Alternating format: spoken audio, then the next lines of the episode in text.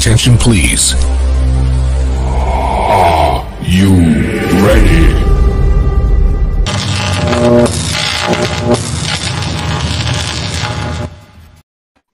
Fala aí, galera, beleza? Rodrigo aqui, sejam todos muito bem-vindos ao Rods Online. Se você não conhecia o canal, vou pedir para você se inscrever. Para você que já é da casa, muito obrigado por mais uma visita. Já vou pedir para vocês deixarem aquele like maroto. E hoje, aqui no Rods Online, vai ter polêmica. E aí, para polemizar, eu estou aí com os meus amigos Reverendo Celso Cage, Leandro do Alma Hard e Thiago representando a galera do Flaming Rock. Meus amigos, muito boa noite. Reverendo, um tostão da sua voz aveludada aí para a galera que já está acompanhando a gente aí nessa noite que vai ter polêmica. Com certeza. O meu boa noite a todos os Rod espectadores. Mais uma vez eu digo que é um privilégio poder estar diante de toda a galera que está assistindo, que gosta de rock and roll, e juntamente com essas lendas, meu irmão Rodrigo Talayer, aqui embaixo, Leandro do Alma Hard, e também meu amigão, meu brother, que é um privilégio dividir a bancada aqui do Rods Online com o Tiagão aí. Eu tenho certeza que a, a, entre nós aqui já vai ter polêmica. Imagina com quem vai assistir, ó. Cola aí que vai ser bom negócio. Tamo junto. Leandro, obrigado aí pela sua presença. Dá o seu boa noite Poxa. pra galera. Obrigado a vocês, galera, mais uma vez pela, pelo convite. Já é, acho que o quarto ou quinto vídeo que a gente faz aqui com o Rods Online, sempre um prazer, né? Quem diria que lá atrás que eu assisti os vídeos do Rodrigo, hoje estou aqui participando com ele, mais ou menos uns 5, 6 anos depois, né? E, pô, é sempre um prazer, obrigado aí pela oportunidade. Vamos falar aí de disco bom, não, quer dizer, disco ruim de banda que a gente adora, né? Vamos lá. Exatamente, cara, exatamente. Tiagão, Dá o seu boa noite aí pra galera, Tiagão. Boa noite a todos, boa noite, Rodrigo, Reverendo, Leandro. Obrigado pelo convite. Muito feliz de estar aqui. É, cara, o Leandro falou exatamente a mesma coisa que acontece comigo. Eu assisti o Rodrigo algum tempo atrás, 2019, na época que fazia live sem o StreamYard ainda, lendo os comentários diretamente do, do chat. E hoje estamos aqui né, para falar de um tema polêmico, né, que, assim como o reverendo falou, eu vou discordar de algumas escolhas aqui, né? Mas é isso aí. Ixi, Maria, olha só o comentário aqui. Ó, o, Thiago, o Thiago prometeu não falar mal do Carnival de Souls hoje, hein? Ele prometeu, hein? hum, ele prometeu que ele não vai falar mal do Carnival. Galera, olha só. É... Lembrando que a gente vai fazer aí é, discos que nós odiamos não necessariamente odiamos, né? Mas discos que a gente acha fraco de bandas que a gente ama.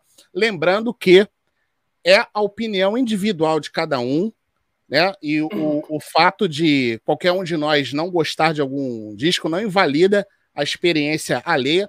E aí a única coisa que a gente pede é que respeite a nossa opinião, assim como a gente vai respeitar a opinião de todo mundo. Todo mundo está livre para discordar, né, da opinião de cada um. Tenho certeza que entre nós aqui não a gente não não tem a mesma opinião ainda em alguns discos, né?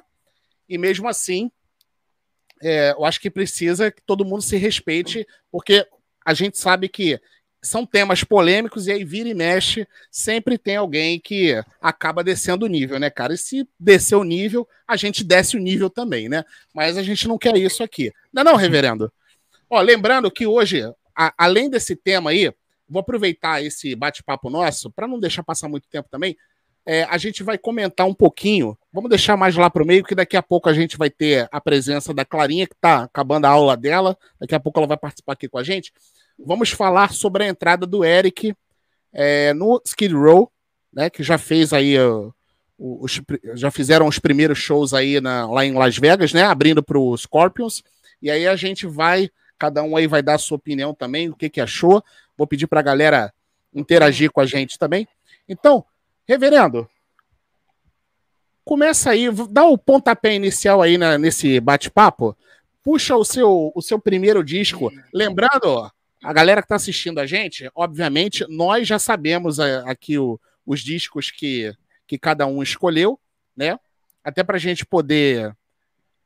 Até para gente poder é, opinar.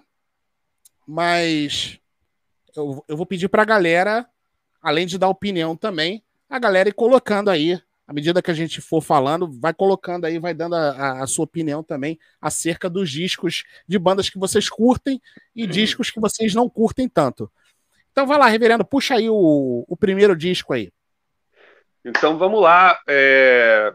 Óbvio que a gente fala muito de, de banda internacional, não é? Que eh, todo mundo, a maioria, começou através de, de som gringo. Mas eu vou falar de um disco de uma banda que eu gosto muito, faz parte da formação de caráter do Celso Cage, e que depois de vir numa crescente, depois um álbum mais ou menos, depois lançou um que para mim foi complicado de digerir. E eu estou falando do Viper, quando eles lançaram ali em 1996, aquele tem para todo mundo. Tem para todo mundo. É complicado. Pavoroso. Pavoroso. Difícil. Salsinho, por que, por que, que esse disco aí, por que, que você não gostou desse disco aí? Você curte a discografia do Viper e esse aí, por que que, por que, que ele destoa? Então, o, o Viper, a primeira vez, eu até falo para as pessoas, né? A primeira vez que eu vi o Viper, eu não o valorizei. Primeira vez que eu assisti ao vivo. Porque foi quando o Motorhead veio no Brasil pela primeira vez e o Viper foi a banda de abertura junto com o Voodoo.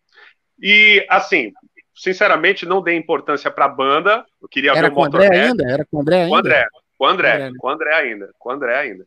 Não dei importância para a banda, mas depois, a, naquela coisa de é, o pessoal ouvindo rock, olha, tem essa banda nacional aqui, pô, aí eu vi aquele, o Soldiers of Sunrise, e eu falei, pô, esses caras são bons, eu não acredito que é essa banda, eu vi ao vivo, mas não prestei atenção. E dali, comecei a curtir a banda, aí saiu é, depois o Teacher of é, Fate, que é um descasso, que tem, pô, tem Live for the Night aí, cara, isso daí para mim é um hino de primeira grandeza, é, é, top mundial, se fosse o caso, comparar. E você, a gente vai numa crescente. Aí o André, aí o André sai, aí vai chegar antes do Coma Rage, tem o Evolution. Evolution, já com a entrada do Pete nos vocais, né? Com o Pete nos vocais, e assim, é, é esse aí mesmo. Esse tem everybody, everybody, everybody. Esse disco é muito bom. Isso é bom demais. Isso é bom demais. Isso é bom demais. E aí, então, ah, inclusive, foi na época que eu costumo dizer que tem o, o boom do rock assim dentro da mídia, né? Então você, o, o Viper mesmo, é, a gente não dá para comparar o Pete com o André, mas assim, o, o Viper dá meio que uma mudada no seu som, mas ainda agradando aos fãs antigos. Porém, tá bom, depois Polônia. A Polônia aí, meu amigo, né? Aí depois vem o, o, o Coma Rage, que aí já tem uma pegada mais quase hardcore, uma coisa assim. Mas ainda assim, digamos que passa na recuperação. Mas eu, o, o que eu lembro da época é que existiam bandas como Raimundos, como Charlie Brown Jr. fazendo muito sucesso.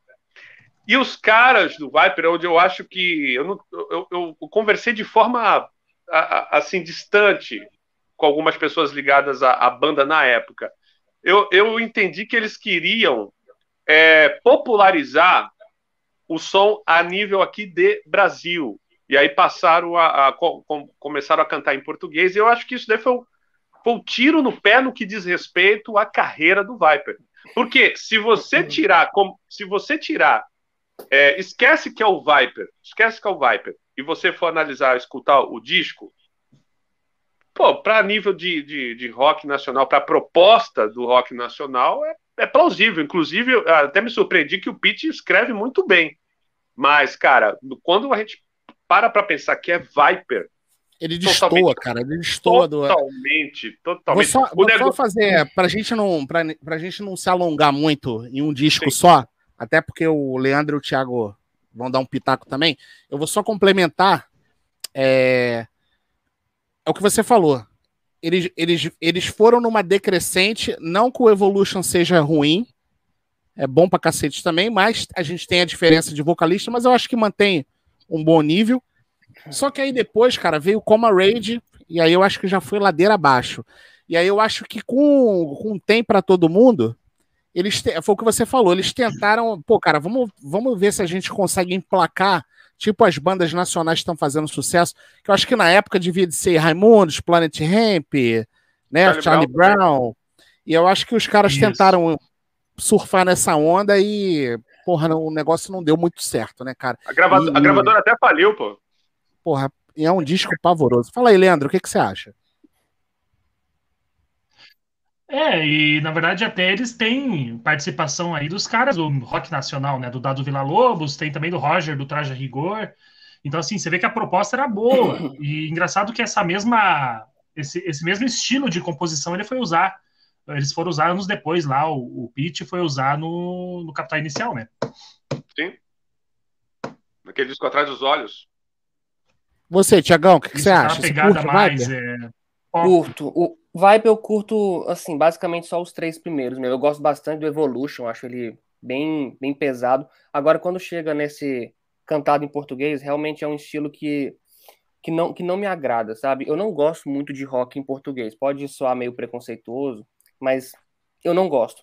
Com exceção de uma banda que eu conheci esses dias, que eu não conhecia, que chama Salário Mínimo, que eu achei Hum. uma coisa muito boa, muito boa Muito mesmo. boa. Ali Primeiro show essa de metal. pois é.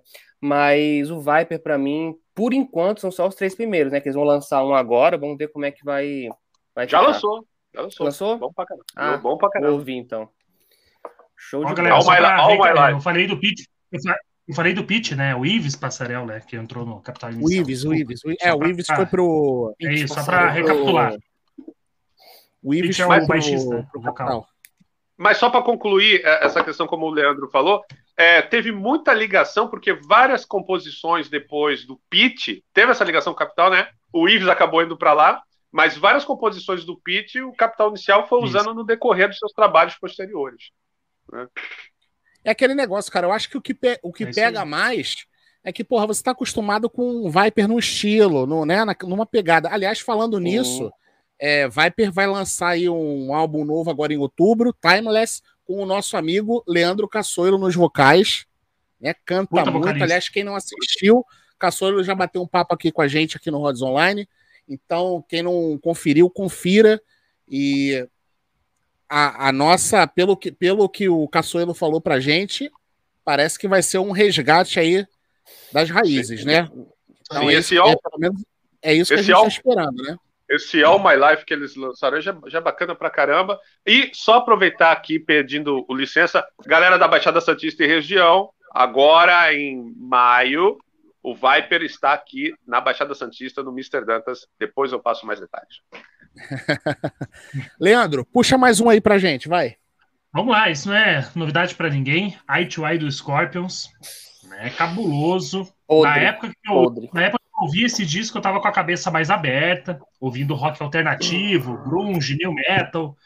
E, cara, mesmo assim, esse disco não me desceu. Já começa pela capa, que eu achava ridícula. né? Já, na verdade, já transmite a Horrível. experiência que a gente vai ter logo na primeira ouvida. Assim, o disco ele até começa bem para os padrões das músicas, né, que viriam a seguir. Começa ali com a Mysterious, que ela Não. rolaria bem despercebida ali num disco do Bon Jovi dos anos 2000 ali, um lado B, talvez até rolaria. Mas, cara, o pior é o que vem depois, né? Chega a ser uma mistura de Backstreet Boys aí com Klaus Mini. Ô, Leandro, Verdade. só pra, só pra fazer um, só fazer um parênteses aqui, é, an- antes de você prosseguir, o reverendo queria escolher o White Try também. Eu falei, já, já pegaram, já pegaram. Eu, o Thiago ia botar também na lista, não? Sim, Ia botar White também, Fire, né? Pra também. você ver que isso aí foi quase uma unanimidade. É Senhoras e senhores, antes, antes do Leandro continuar, vamos dar as boas-vindas à nossa presença feminina hoje na nossa live, Clara Lima. E aí, Clarinha? Clarinha, microfone Tá acho que está fechado. Vamos ver, vamos ver.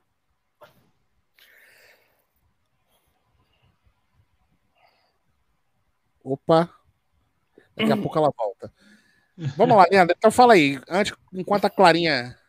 Beleza, vou seguindo. Os piores momentos, né? Se é, da, se é que dá pra você piorar o que já tá ruim, são as faixas To Be a Number One e Nossa, Obsession. Pra mim, são as Nossa piores Senhora. do álbum. Obsession. Há algumas músicas ali que você ouvindo isoladamente até tapeia, né? Como a Mind Like a Tree, né? A música, o nome da letra já é ridícula, né?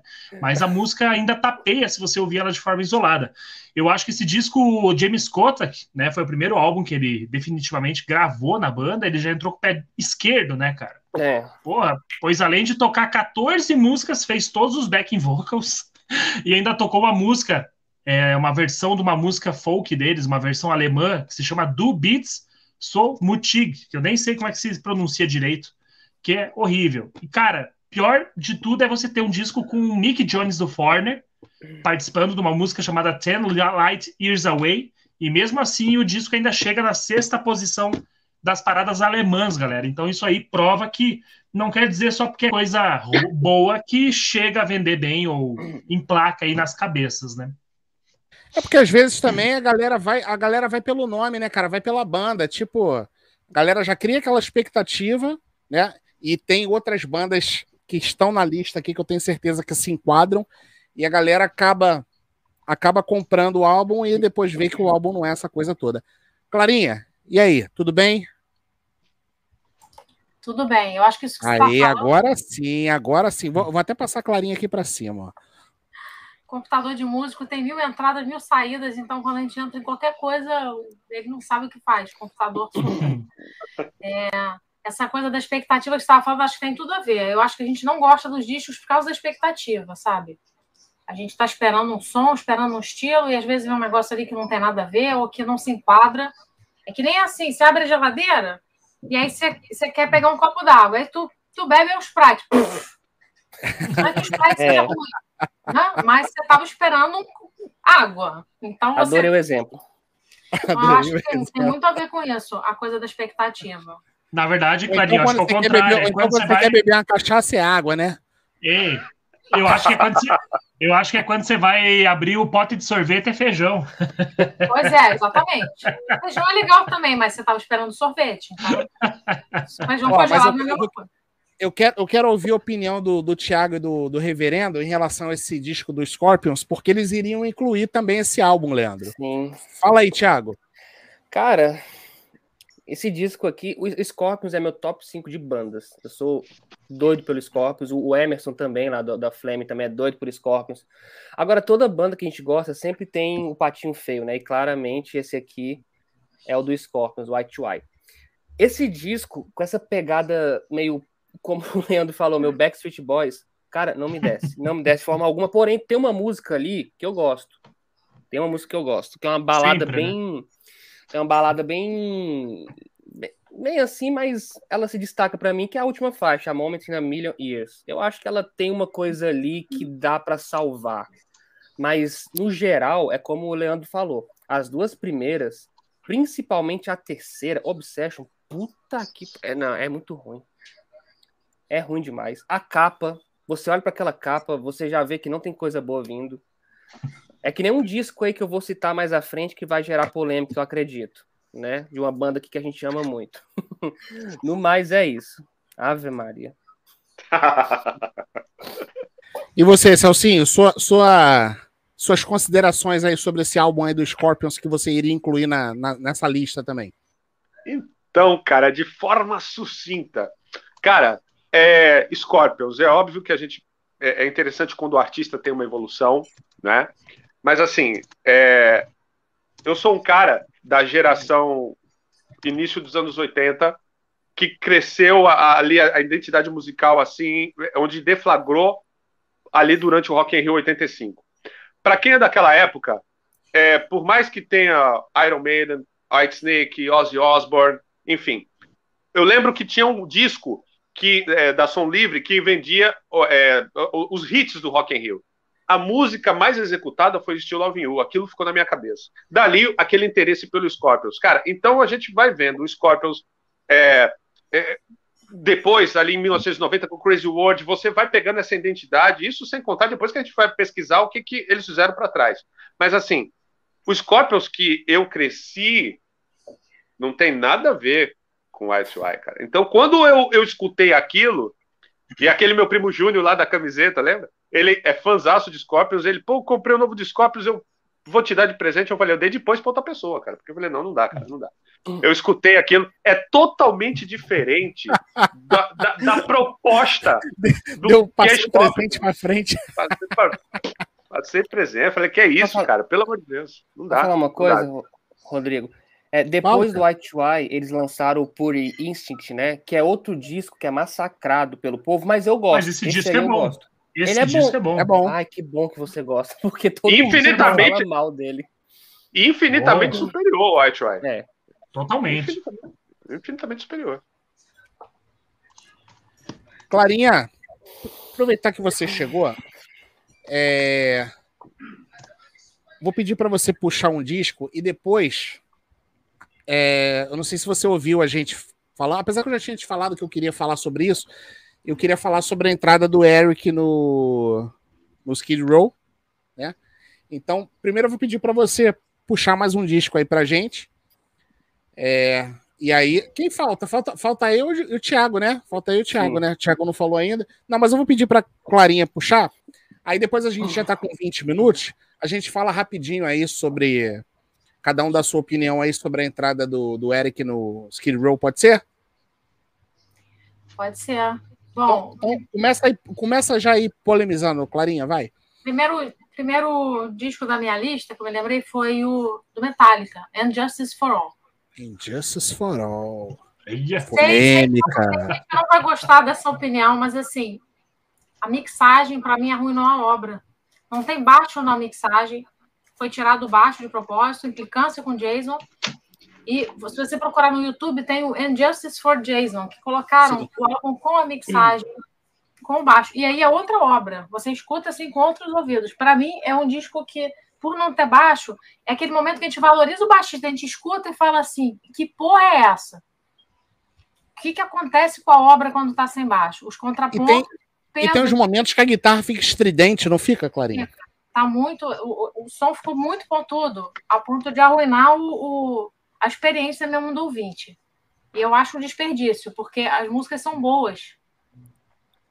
Ó, e uma coisa que você falou, que é o que a gente conversou hoje à tarde, em relação a, a ter sido proposital, essa questão deles tirarem o, o baixo, porque isso é falado no, no livro do Rex Brown, que foi baixista do Pantera, e ele fala que o. Eu não, eu não tô lembrado se. Eu, eu acho que foi o Lars. Não sei se foi o Lars ou. Mas acho que foi o Lars. Que eles estavam. Metallica estava fazendo uma turnê no, no Texas, né? O o- a galera do Pantera era de lá, e aí é, eles estavam num bar, e aí o Lars solta essa que eles fizeram de propósito para dar uma sacaneada no Jason, tiraram o, o baixo, né? Abaixaram o volume, e aí o Rex, pô, mas é isso mesmo, tal, porque ele, ele ouviu, aí o cara, não, é, a gente fez, fez de propósito mesmo, fez para sacanear ele mesmo. Então, inclusive, inclusive, eu fiz um vídeo falando sobre o, o, o Jason e o Metallica, né? Os atritos que, que eles tiveram ao longo dos anos. Muita gente acha que, pelo Jason ter sido. O Jason era fã do, do Metallica, todo mundo acha que é- foi uma convivência pacífica e, cara, desde o início o Jason foi sacaneado, teve entreveira com os caras, então, assim, ele cumpriu o papel dele ali profissional mas ele praticamente não andava com os outros caras. Eu já fiz um vídeo falando sobre isso. Então, o que a Clarinha falou realmente foi proposital o que os caras fizeram com, com o baixo do Jason aí nesse disco. Mas, desculpa, Clarinha, eu te interrompi. Prossegue aí no, na tua linha de raciocínio. O pessoal do Metallica diz que eles se apressaram em escolher um músico ap- após a morte do, do Cliff, né? E o Jason é um puta músico, mas talvez eles não estivessem preparados para lidar com, com a troca. E eles dizem que era melhor ter colocado um, um cara substituto ou ter deixado o produtor gravar o baixo e ter escolhido alguém que eu, o que eu acho que pega do Jason com eles é que o santo não batia. Eles não se comunicavam bem, o temperamento não era de um enfim, aquilo dali havia choques e, e não funcionou a comunicação entre eles, não, não funcionava e eles tiveram uma postura infantil, né? Porque, assim, tirar o baixo do, do álbum, você está estragando o seu próprio álbum, você está sacaneando o cara, mas a, a que preço? Então, eu acho que isso ficou esquisito. Ficou esquisito e por isso eu não curto esse álbum. Não ouço mesmo, não, não, não é um álbum que eu escolho. Eu não tenho ele na minha coleção. Eu tenho os outros, mas esse eu não comprei, porque realmente eu não Não curte. acabei não curtindo o som. Leandro, curte não? Então, esse disco aqui, quando você é piazão, não tem muita noção, assim, né? Você escuta de começo, que é o que aconteceu com a maioria dos fãs do Metallica, acho que eles acabam até considerando como se fosse um clássico, mas se você pegar desde lá de trás, ou você pega as produções do Black Album, É, quem já tá mais antigo escutando o som foi escutar isso aí, acho que foi um baque mesmo. Eu não, uhum. eu não gosto muito da produção desse disco, até a Clarinha aí ressaltou realmente a, a sacanagem que fizeram com o Jason. Diz que o Jason ele chegou no Metallica com as músicas prontas. Então, assim, era muito difícil, eles, eles precisavam de um cara para ontem, e foi esse escolhido e acabou. Então, ele sabia, ele já tinha tirado todas as músicas do Metallica. Então, assim, foi uma, foi uma questão de, tipo, ó, só tem. É que nem o Vini Vincent não quis. Tipo assim, olha, cara, nós precisamos de um cara assim, mas você já compôs todo o material, sabe tocar as músicas, vem com a gente na turnê. É mais ou menos isso que rolou, né?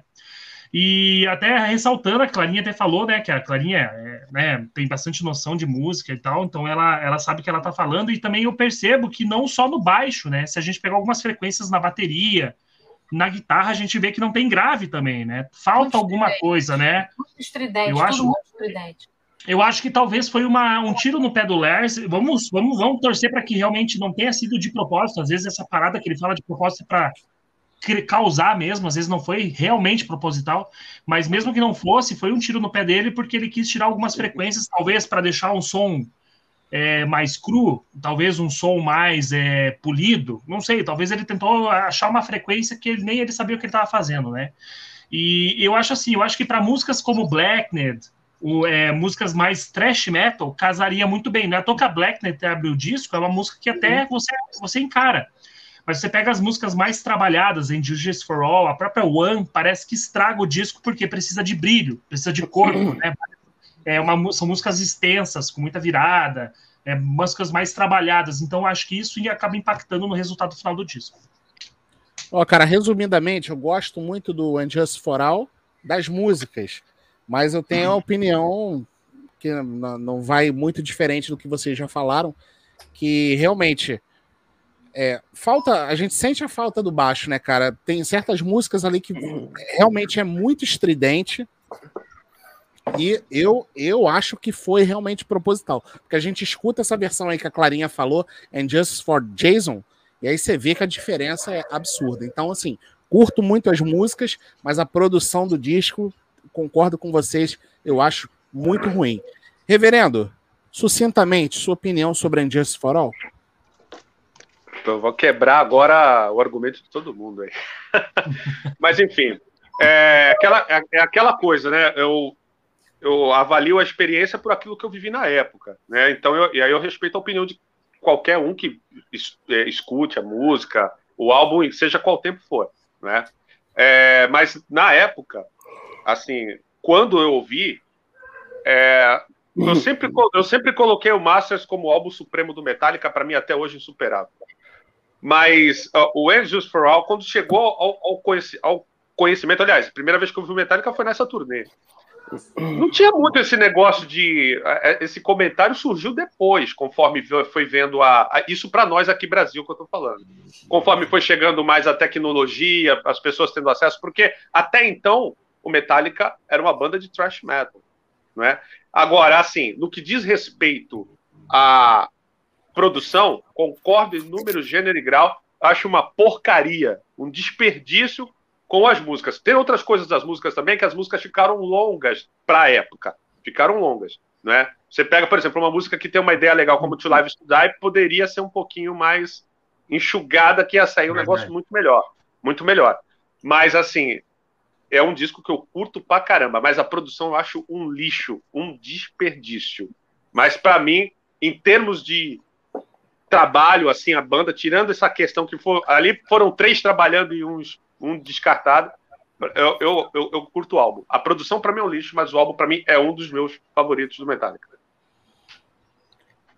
E você, Thiago? Cara, eu não gosto desse álbum nem de produção, nem de mixagem, nem de composição, nem de nada. Eu não suporto esse disco. Para mim, da fase clássica do, do, do Metallica, é o mais chato trash metal progressivo. É, é, é isso que eu ia falar, o trash progressivo do Metallica. É, cara, músicas cansativas, música de 7, 9 minutos. Não que eu não goste de prog metal, até porque eu gosto É o Senjutsu do, do Metallica. É, mas, eu, mas o Sen... Não vou... E eu gosto, amo o Senjutsu. É, eu adoro. Eu ia dizer que o Senjutsu é mais legal que o Injustice for All, mas o pessoal aqui enche meu saco. É, mas... mas assim, cara, realmente, quando você escuta as músicas do, do Injustice for All, falta alguma coisa ali, tem um oco ali que falta um preenchimento que é justamente a ausência do baixo, né? Que, como vocês citaram, é uma autossabotagem da própria obra, né? Você tirar um elemento tão importante que é o baixo. É, é, é inacreditável o nível de infantilidade que foi essa sabotagem ao Jason Newsted, né? Mas eu não gosto, não. Não gosto. Prefiro o Black Album, prefiro o Kill Em All, o Radeline. Ó, pro reverendo, o principal é o Master, né? Pra mim é o Radeline. Pra mim, nenhum supera o Radeline. Eu acho esse disco, caralho, incrível. Incrível mesmo. Todas as músicas. Dois. Aí me vem com Injustice for All, cara. Puta merda.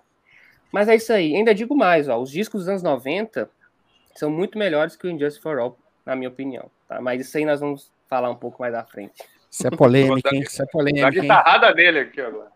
Isso é polêmico. É... Bom, galera, então. É... Deixa, deixa eu só, então, deixa eu só. O, o Thiago vai puxar também. Deixa eu só puxar um aqui, que já até falaram sobre, sobre esse disco aqui que eu já vi aqui no chat. Deixa eu já puxar para a gente já sentar o sarrafo nele. É é primeiro da, primeiro da minha lista, como alguns já devem imaginar, uma das minhas bandas preferidas, que é o Motley hum. Crue Generation Swine, que foi o retorno do Vince Neil em 97. Ah, Na verdade, esse álbum aqui era para ser com o John Corabi, né? Mas aí, por conta da pressão da, da gravadora, o John Corabi acabou limado da banda, Vince Neil voltou e acabou é, acabou gravando o, o, Generation Swine, que foi uma tentativa do Motley Crue de, de tentar fazer um, um som que se adequasse ao que estava rolando na época, ali no final dos anos 90. Não é isso, Leandro? É isso aí, exatamente. Sonzeira. E, e Sonzeira do 94, né? Que eles tinham lançado antes, e depois veio essa desgraça desse álbum. E até, até dizem, né, que o John Corabi tinha sido convidado para tocar guitarra base nesse álbum, mas uhum. eu já ouvi uma galera dizendo que o próprio John Corabi desmentiu isso, que simplesmente ele tinha, ele acabou saindo da banda, né, e não falaram nada para ele, isso era tudo balela.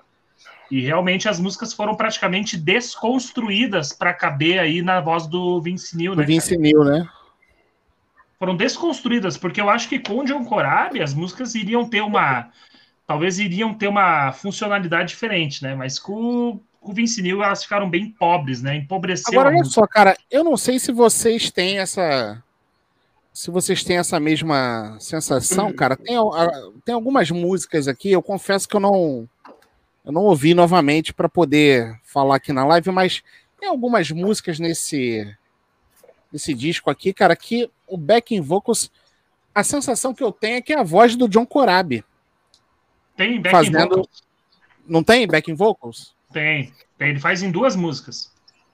E se eu não estou enganado também, no The Dirt tem uma história é, em que falam que o John Corabi, que na verdade a banda queria manter ele na, é, queriam manter ele na banda, né, como segundo guitarrista, e a gravadora falou: não, cara, é, são os quatro originais. Tem essa história também no The Dirt, não tem? É, tem. E ele mesmo fala que não recebeu o convite de ninguém, né? Simplesmente caiu fora ali e acabou. Agora, cara, é... desse disco aqui, cara, para mim, poucas músicas se salvam. A gente já fez a discografia do, do Motley Crue, inclusive o Leandro participou com a gente. É para mim, pouca coisa se salva. Agora, essa Brandon é pavorosa, hein, cara? Meu Nossa Deus do céu. Meu, Meu Deus do céu. O Horrível. Tommy Lee merecia tomar uma surra por ter escrito um negócio desse. Clarinha, eu quero ouvir a sua opinião sobre Generation Swine, Clarinha. Não conheço bem esse disco próprio na. Esse não. disco que já falaram que é ruim, eu já. É, então, então deixa eu te falar uma coisa. Não, não precisa nem. Deixa eu te falar uma coisa, não precisa nem ouvir, não. Os discos que o pessoal falou que são os discos. Passa direto, é, não tá perdendo nada, não. Eu queria ouvir sua opinião, mais por uma questão técnica, mas já que você não conhece, tá. não tá perdendo nada, não preciso ouvir. Tiagão, fala aí para mim. Generation Swine. Cara, esse disco é, de longe, um dos piores discos de uma banda de glam metal é, clássica, né? Porque, pelo amor de Deus. Mas eu gosto da faixa Afraid. Eu acho ela bacana. Ela eu pego pra ouvir. A única. Brandon, Glitter. Glitter que eles já tocaram ao vivo, né? Tem aquele... Já tocaram ao vivo, eles tocam no DVD, inclusive, né? É, naquele Carnival of Souls. Carnival of Souls, não. Carnival of... Como é que é o nome? Carnival of Sins, né? Acho Isso. É. Isso, é. Carnival of Sins. Que eles tocam ao vivo, mas mesmo assim eu acho muito ruim. A capa é horrível, a voz do Vince Neil tá horrível, tá tudo horrível ali. Né? Você, você pega as bandas de glam dos anos 80, quando chega nos anos 90, Ave Maria.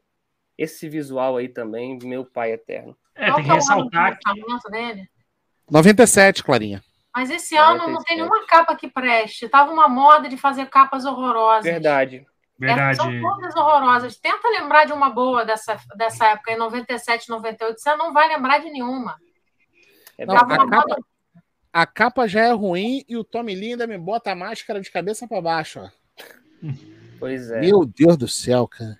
E eu imagino que na época, né, quando lançou, só tinha um ano de idade, então eu não vivia o lançamento. Na época, eu imagino que o pessoal que era realmente fã, viúvas do Vince Neil, deve ter esperado assim: porra, agora nós vamos ter um novo Shout the Devil, vamos ter um novo Dr. Feelgood. Aí eles me vêm com esta merda, né? Mas, ó, o, Mauri ó o Maurição aí, ó, o Maurição aí, ó.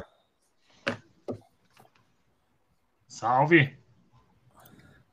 É e aí, reverendo? Generation Swine, sucintamente eu vou, eu vou, eu, eu vou além. Eu, a maioria das pessoas que me conhecem sabe que o, o Motley Crue é, tal, é empatada com o Wasp no segundo lugar no meu coração, que o primeiro é Kiss. Né? Então, não tem como. Eu, eu vou te falar, é aquilo que o, que o, que o Thiago falou. Fiquei na expectativa, poxa, voltou o Vince Neil, caramba, vai. A gente participou lá do, do Rock lá do Amon, eu coloquei esse álbum como um dos cinco piores da história. Não é nem do rock, é da história. Eu, eu detesto, eu odeio esse álbum. É horrível. Ele é péssimo. É não tem como. Não dá. Tiago, então para a gente fechar a primeira, a primeira rodada, puxa mais um aí, para depois a gente falar do rapidinho do, do Eric no Skid Row. Cara, pois agora eu vou citar provavelmente as nossas bandas favoritas aqui, né? Que é a nossa banda, né? Que é o Kiss com ele. 1997, Carnival of Souls. Eita, Meu Deus polêmica, do céu. Oh, peraí. Polêmica. Quero deixar claro que para mim esse é disparado o pior disco do Kiss. Mas eu quero fazer uma ressalva aqui. Não é porque o Kiss mudou de som. Eu não, eu não sou tão apegado à sonoridade de uma banda. Para mim, se a banda mudar o som, mas fizer um som legal, não ligo. Importante, por exemplo, eu, agora eu vou defender aqui o The Elder. Eu amo The Elder a, o The Elder, eu sou apaixonado por esse disco. Esse disco é muito bom. Há e ele... e ele é outra roupagem do Kiss, né? Aquela coisa mais art rock, algumas coisas meio prog também. Disco de prog, não é um disco do clássico Kiss, né? É, exatamente. Já o Carnival of Souls é justamente porque eu não gosto do estilo que eles adotaram, que é aquele grunge meio Alice in Chains, que eu não suporto Alice in Chains, não suporto Pearl Jam, não suporto Soundgarden. Soundgarden até até dou uma chance. Nirvana, não gosto dessas coisas dos anos 90. Então, o Kiss querer seguir essa tendência, para mim, não funcionou. Paul Stanley tá com uma voz aqui que eu não gosto, ele mudou um pouco, sei lá, o tom tá um pouco mais grave. Mas, como eu sempre gosto de salvar alguma coisa dessa música, dessa música não, dos discos, eu vou destacar a última faixa, I Walk Alone, cantada pelo Bruce Kulick lá, dando seu gol de ouro aqui, né? Porque o resto, cara, pelo amor de Deus, In My Head, In, in My Head é a pior música que o Kiss já fez. Aquela música é horrorosa, terrível, né? E é isso. Nossa, Rain, Hate, nossa, não suporta esse disco. Ah, e a capa. Eu olhei para essa capa, a primeira vez que eu ouvi esse disco, eu olhei para essa capa e falei, isso aqui não é bom, isso aqui não presta. E confirmou... essa capa aí, essa capa aí foi nas costas, né, cara? Porque essa capa foi. aí é... O disco já estava sendo pirateado, né, é. época. Isso. Na época ele já estava, já estava com os quatro originais, né? Tem toda, todo esse lance. Aí eles lançaram esse disco porque, enfim, já estava lá, mas realmente o Carnival of Souls do Kiss, para mim é o único disco do Kiss que eu não gosto. O único. Todos eu curto. Você gosta do Unmasked também? Adoro. Tu é doido, macho. O Unmasked é. Nossa, eu adoro. Adoro o Unmasked. E aí, Leandro, o que, que você acha do Carnival? É, o único disco do Kiss que eu ouço menos, né? Eu gosto de todos os discos do Kiss, esse disco eu ouço mesmo, menos, não acho tão horrível, porque eu adoro Alice in Chains. Então, assim, se eu escutar com o ouvido de um fã de Alice in Chains, casa, até que legal. Slaves and Masters é uma única música ali que eu acho que tem um pouco da cara do Kiss, acho que mais pelo riff, né? Talvez é o único ali que se salva que daria para entrar em talvez em algum disco ali no Revenge da vida, uma pegada mais malzona, mas realmente é um disco que não dá para se salvar muita coisa não quando se diz é, quando se volta ao assunto do Kiss, né? Não, e esse é. disco é. tem uma música que é muito parecida com Dead or Alive do Bon Jovi, né? Que é, acho que não me engano, se eu não me engano, é I'll Be There, que é a mesma vibe. É, que eu acho a mesma vibe de Dead or Alive do Bon Jovi, então é, é, outra que salva também desse disco, né? Olha, cara, eu, eu, eu gosto do. Apesar dele destoar também do, em termos de som, né? É um disco que eu gosto, então já não posso. Não posso concordar com vocês aí. Mas eu quero saber se vocês concordam com esse meme que eu fiz aqui, ó. O Tiagão falou aí do, do Nirvana, do Pearl Jam, eu quero saber se vocês concordam com isso aqui. Ó. Concordo. Mas eu gosto de music. Tirando o Red Hot Chili Peppers ali, eu topo. Tirando o music, concordo. Eu gosto do Red Hot. Concorda, Clarinha? Concorda ou não concorda? Eu concordo. O Pearl Jam tem um disco que eu gosto que é o Ten. O resto eu não, das coisas eu não, não, não, não ligo tanto, não. O Muse tem uma música ou outra, assim, que eu conheço. Agora, Nirvana e Red Hot eu realmente não faz minha cabeça mesmo. Sabe que você podia colocar ali o Oasis?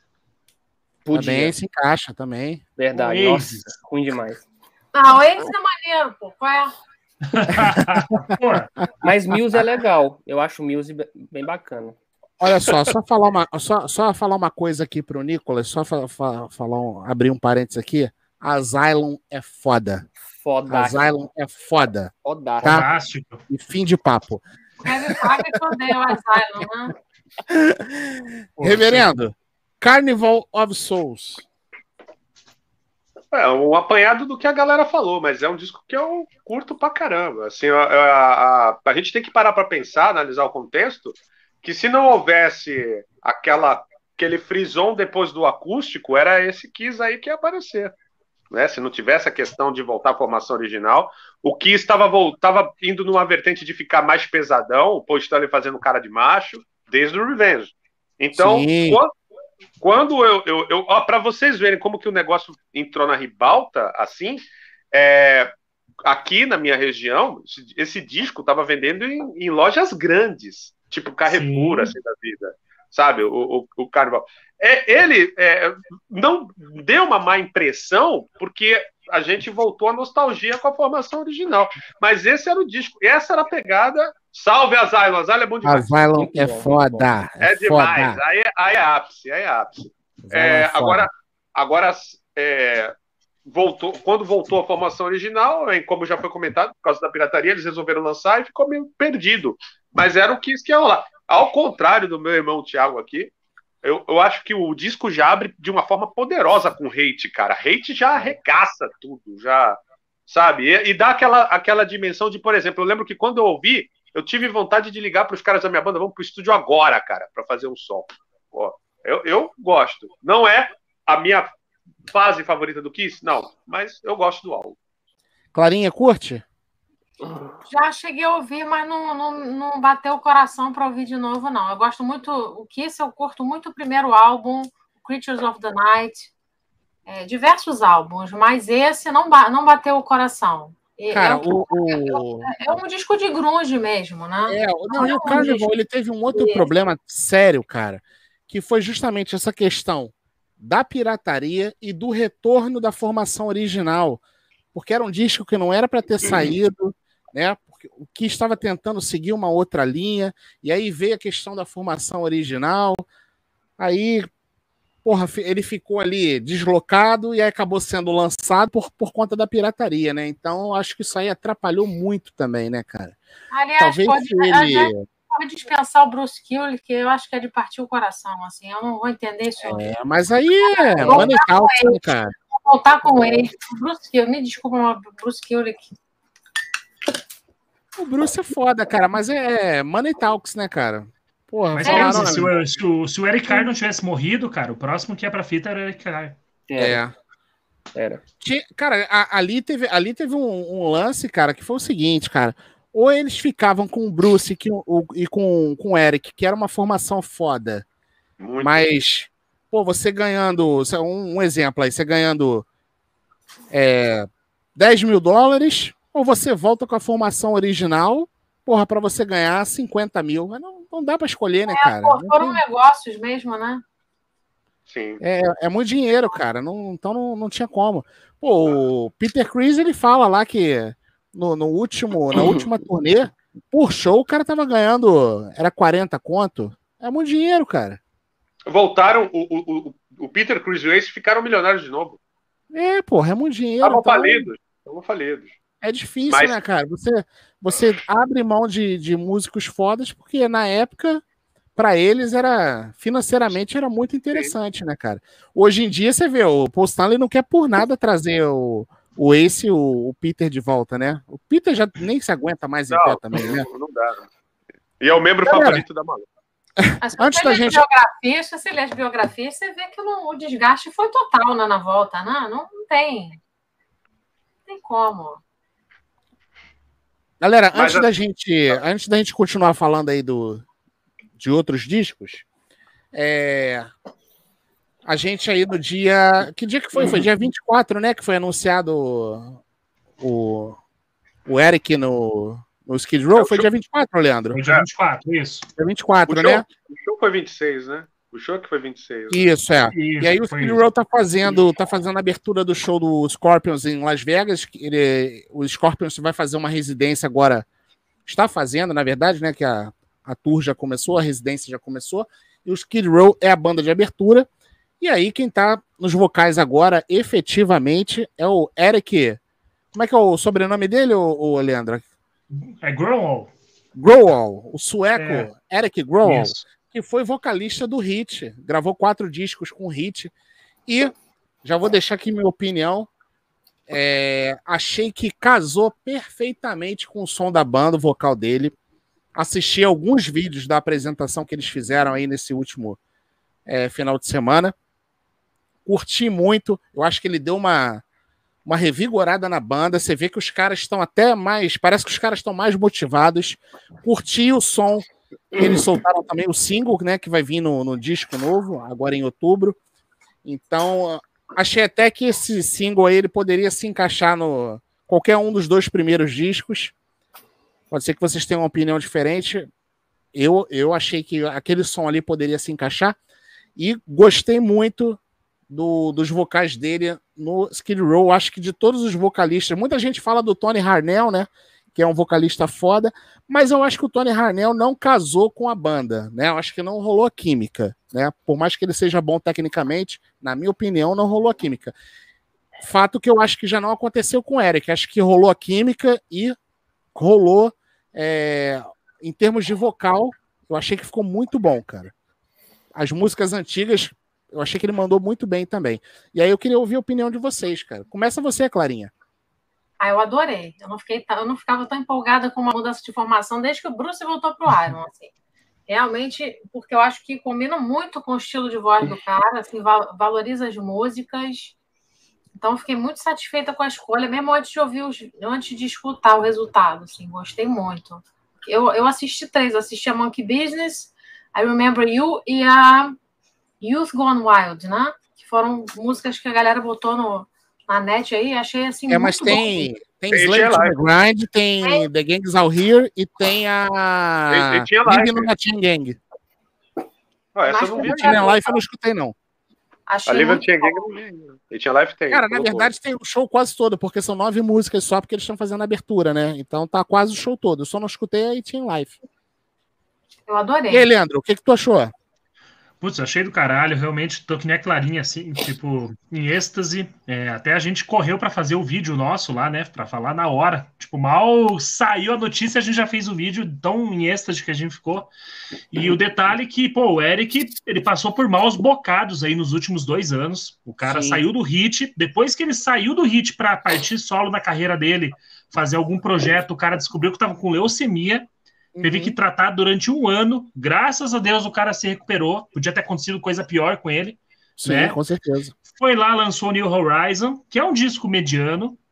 Até mesmo para quem gosta de power metal e tal, não é um disco tão bom assim. Mas você vê que ele já estava com tudo para querer voltar a fazer algo novo. E o engraçado é que até fica com uma pulga atrás da orelha, talvez mais para frente a gente fica sabendo. Segundo o Eric Grom, ele falou que conheceu os caras um dia antes de fazer o show, né? Mas eles já saíram em turnê antes, o Skid Row com o Hit, né? Antes. E, cara, é engraçado que a gravadora é a mesma. A Ear Music é a mesma gravadora do Skid Row, é a mesma do Hit. E eles lançaram a, a, a, música do Hit, o single, saiu um dia depois do single do Skid Row com ele. Então, assim, peraí, gente... peraí, Leandro, como é que é essa história? O Eric falou que conheceu os caras um dia antes. E, assim, pessoalmente, né? Um dia antes do show. Mentira! Mentira! Ele falou, né? Então, ele assim, postou no Insta dele. Isso. Mentira! Né?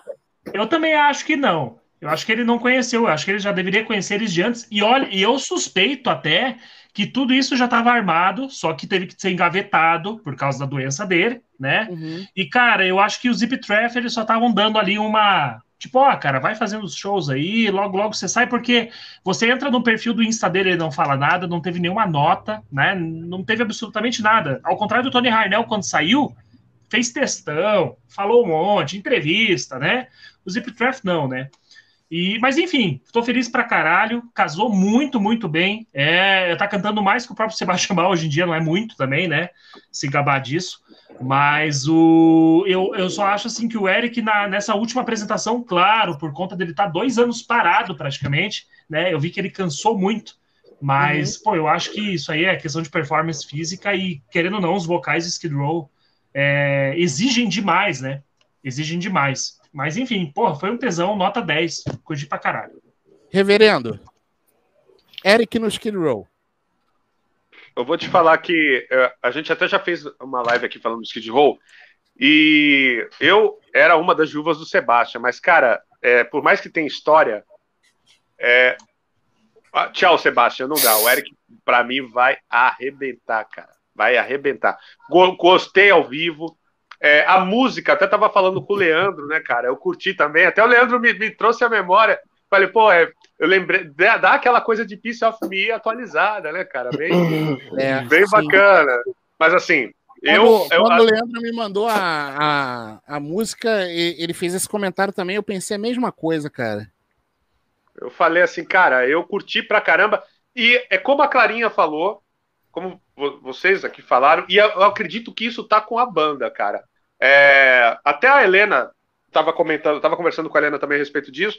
É, os caras sabem o potencial de vocalista que eles têm, então talvez por isso a gente vê que a banda tá mais confiante, vamos dizer assim. Eu aprovei, não vejo a hora de sair o álbum e a turnê mundial também. Ó, oh, cara, só fazer um, só fazer um adendo aí que o, que o Leandro tinha comentado também, que é o seguinte. Eu acho que o, o Tony Harnell, cara, eu acho que ali ele fez textão, porque eu acho que ali já rolou um estresse. Eu acho que com o Zipi já era uma parada mais profissa mesmo. Meu irmão, a parada é a seguinte: tu vai cantar aqui com a gente, toma aqui, à medida que for pintando o show, a hora que a gente quiser mudar, tu mete teu pé, beleza? Tá tudo certo? E acho que já tava tudo, tudo de acordo, cara. Então acho que ele não foi pego de surpresa. Posso, posso estar enganado, mas parece que foi isso que aconteceu. Também e pode ser uma coisa concordo, concordo com o que você falou também, cara. Eu acho que de repente essa parada com o Eric já tava ali é, engatilhada e acabou, por conta da doença dele, de repente o negócio acabou sendo engavetado. E aí eles acabaram né, seguindo os outros, com, apesar que veio com pandemia também e, e tudo é, mais. É, porque assim, porque assim, vamos, convenhamos, né? O Hit eu sei que, né, o Hit, lá na Suécia a gente cria todo um misticismo, né? Que lá os caras são que a, a cena lá é fodida, que os caras ganham milhões, que lá o hard rock impera. Não é bem assim, né? É apenas um Uhum. movimento e assim, os caras ganham para sobreviver, né? Só que assim, o cara, o Eric Grohl, na minha opinião, não iria sair do hit à toa.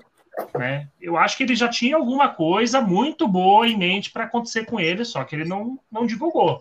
Eu acho que ele Sim. não iria sair do nada. Né? Mas enfim, isso aí é só achismos, né? Talvez lá para frente a gente venha Concordo. saber exatamente o que aconteceu. Sim. Tiagão, e aí? Cara, eu achei muito foda esse single novo que ele lançou. Não, não, eu não sou um grande conhecedor do Hit, do Eric, então tô conhecendo mais agora que ele foi anunciado no Skid Row, né, para saber um pouco mais do trabalho, da, do timbre de voz dele. Só que o Skid Row, assim como Guns N' Roses, são duas bandas que eu gosto muito, só que Guns N' Roses bem mais do que Skid Row, só que são duas bandas que eu já tinha desistido, já tinha sabe, deixado para lá com relação a coisas novas, a lançamentos novos, principalmente o, principalmente o Guns N' Roses, né? E principalmente também porque o Skid Row tinha muitos vocalistas, né? Tinha o, aquele que faleceu ano passado, né? O Sullivan, e depois teve Johnny outro e Sullivan. outro e tal. Então eu me perdi. Aí teve vocalista que não gravou nada, então ficou uma bagunça assim para mim depois do, principalmente depois do Sullivan, né? Mas aí veio esse anúncio do Eric do Hit. Aí eu, hum, vamos ver o que, que vamos ver o que que deu, né? Quando eu ouvi, eu fiquei altamente surpreso, altamente surpreso. E eu, eu concordo com o Leandro que ele não iria sair do Hit, né? Que é uma banda, uma banda recente, só que já com um status bom, sem nada garantido assim de sucesso para ele, né? Então, então é isso. Eu espero um, um álbum muito bom, muito melhor do que os dois últimos, né? De 2006 e o de 2003. Acredito que vai ser. Acredito que possa até ficar pau a pau com os primeiros, baseado no single. Você acha, você acha que vai ser melhor que. Você acha que vai ser melhor que qual, Thiago? Que o Fix Skin, que o Revolution, é esse? Fácil, né? Ah, Eu fácil. espero que seja Nossa. melhor que o Pink Skin, né? Revo- o Revolution. o, o- é porque eu não sei pronunciar o nome, é o Think Skin, Think né? Skin, Skin, é, esse o- é é, é, e o Revolution per Minute também, que puta merda. Cara, os dois EPs, dúvidas. os dois últimos EPs ainda são menos piores. São né? legais. Não, os EPs são legais, cara. Os EPs É. são legais. É, mas eu acho que vai estar ali no patamar de Slave to the Grind e Skid Row. Acredito. Pô, esperamos que sim. Bom, galera, então vamos para a nossa segunda rodada aí de, de discos. Começando com o reverendo Celso Cágio. Puxa mais um aí pra gente, Celcinho. Caramba, agora, agora eu vou, vou ser cancelado. Galera, como a gente sempre fala, respeitando a opinião de todos, é, é- isso daqui é experiência pessoal, não significa que é maior ou menor. É, todo mundo tem a, a liberdade para expressar opinião. Falo daquilo que me impactou. O, pro- o álbum que eu vou falar, o segundo álbum aqui, é, que eu também não, não curti, é de uma banda que eu também amo, uma banda que eu sou apaixonado. Eu vou falar do Metallica. Porém, todo mundo pensa assim, o cara vai falar do Saint Anger. Não vou falar do Saint Anger. Nem acho que vai ser tão polêmica assim, não, hein? Assim, ó, ó, É, mas assim, mas assim, o que que acontece? Já explicar para chegar no álbum de forma sucinta. É, pô, Metallica, eu sou da geração ali anos 80. A- o Metallica começou a chegar aqui para nós, assim, 85, 86, né? Porque não, não era como é hoje, não tinha streaming, não tinha essas coisas. E o que acontece? Pô, primeiro disco dos caras que eu ouvi foi o Masters of Puppets. Sensacional. Aí depois, correndo atrás de amigo do amigo do amigo, nas fitinhas cassete, ouvi o Killing All e o High Light, que são descassos também. Posteriormente, a banda numa crescente, né? Posteriormente, como eu já citei, assisti o Metallica ao vivo na turnê do Andy Justice, aqui no Ibirapuera, em São Paulo, onde era uma banda grande, mas só grande dentro do nicho do metal. Beleza. Depois, os caras lançam uma obra-prima, que é o Black Album. Sim. Quali- qualidade é, tanto de composição, encurtaram as músicas. E, a- e aí eu fui vendo a banda crescer. A expectativa que gerou a respeito do próximo álbum era, alguma, era uma coisa absurda. E aí os caras me vêm em 96 com Load. Pô, cara, aí eu vou te falar que foi um balde d'água. Para os fãs, assim, para foi, foi uma abertura do Metallica que foi importante, assim, vamos dizer, na, na questão empresarial. O Metallica virou uma banda de mundo, não mais só do metal, uma banda de mundo. Então, para muita gente, inclusive eu conheço muita gente que diz que um dos álbuns favoritos é o Load. Mas, assim, para mim, que sou ali o, o, meio termo dos caras da velha guarda com a, a nova geração, foi um álbum totalmente desprezível na minha, é, na minha coleção. Tanto que eu tive, e esse não foi nem para fogueira, eu troquei. Tiago, concorda com o reverendo, Tiago? Em nada. Concordo em nada. Eu adoro o Load. Ele tem uma sonoridade mais leve, né, do que o Metallica fazia nos anos 80. Mas eu entendo o desgosto que os fãs têm por esse disco, eu entendo. Mas ele me agradou. Tem disco que você ouve e, e independente da opinião popular, você vai e gosta, né? E o Load realmente, realmente a primeira vez que eu ouvi o Load, eu esperava, foi a primeira vez, foi igual a primeira vez que eu ouvi um disco que vai ser citado aqui que eu não vou falar agora. É, eu esperava uma coisa muito ruim, muito ruim mesmo uma coisa a nível Senenger. Só que não foi o que eu ouvi. Eu ouvi um, um hard, hard and heavy ali, com a voz característica do, do James Hetfield, e me agradou. Principalmente a faixa de abertura, que eu acho muito linda. Agora, é, o visual. Aí o visual deles é outra coisa, né? Isso aí já não vai entrar mais na parte sonora, porque realmente o visual ali que eles propuseram Aí é. Desprezível. Desprezível. Você, é pavoroso. Você gostou, Thiago? Você gostou, Thiago, do encarte? Não. Não, velho, não, não. Aí não. Nossa. Macho, olha isso aí, velho. Não dá não. Tem uma não. foto aqui que o, que o... É, essa que eu ia falar. Quer ver, vai? Essa, a, a do Kirk Hammett. Ah, com, é com o sim. Essa aqui Nossa. acho que é a pior de todas. Nossa, velho. Não, ainda digo mais, eu também gosto do Reload. Nossa, Esse encaixe é estranho mesmo. É esquisito. É, cara, eu acho, eu acho o, o load bem mais ou menos. Tem uns, umas coisas bem legais aqui e tem outras que eu acho bem. bem ah, olha, eu pego o load para ouvir, mas não pego o Injustice for All. É. Eu gosto do Load. Vou orar pela sua vida, vou orar pela sua vida. Gosta, Clarinha? Tu gosta? Eu, eu acho que, em termos de vocal, é a melhor obra, assim, em termos de versatilidade, porque o James começou a fazer aula de canto na época do Black Album, mas ele ainda estava começando. Eu acho que nesse álbum ele está explorando mais texturas e mais dinâmicas vocais, e acho que as letras têm boa maturidade também. E esse foi o primeiro disco de metal que eu comprei. Se eu tivesse comprado logo o Kill Em All, eu não ia estar preparada para aquilo. Então, uhum. ter sido um álbum light me ajudou a me interessar pelo, pela banda, pelo estilo do metal. Então, eu gosto dele por isso. E aí, Leandro, o que, que você acha? Olha, é, quando o pessoal começa a escutar Metallica pelo Black Album, o impacto é bem menor. Praticamente Sim. você vai escutar aí um Black. O Load é praticamente um Black Album mais pop, mais cadenciado, né? Sim. É, com uma. Eu acho que ele é praticamente uma continuação. Eu acho que eles tentaram repetir a fórmula, né? Com... Caprichando mais nos clipes, né? Até eu acho que uma das coisas que marcou quem pegou o disco na época que saiu foram os clipes que passavam incansavelmente na MTV. Passava, pô, eu de, tanto do load como do reload. Muita coisa, é. Olha, eu tenho uma opinião parecida com o Felipe, hein, cara. Acho que se juntar as melhores do load e do reload, dá um bom disco, hein? Eu acho que dá um puta disco.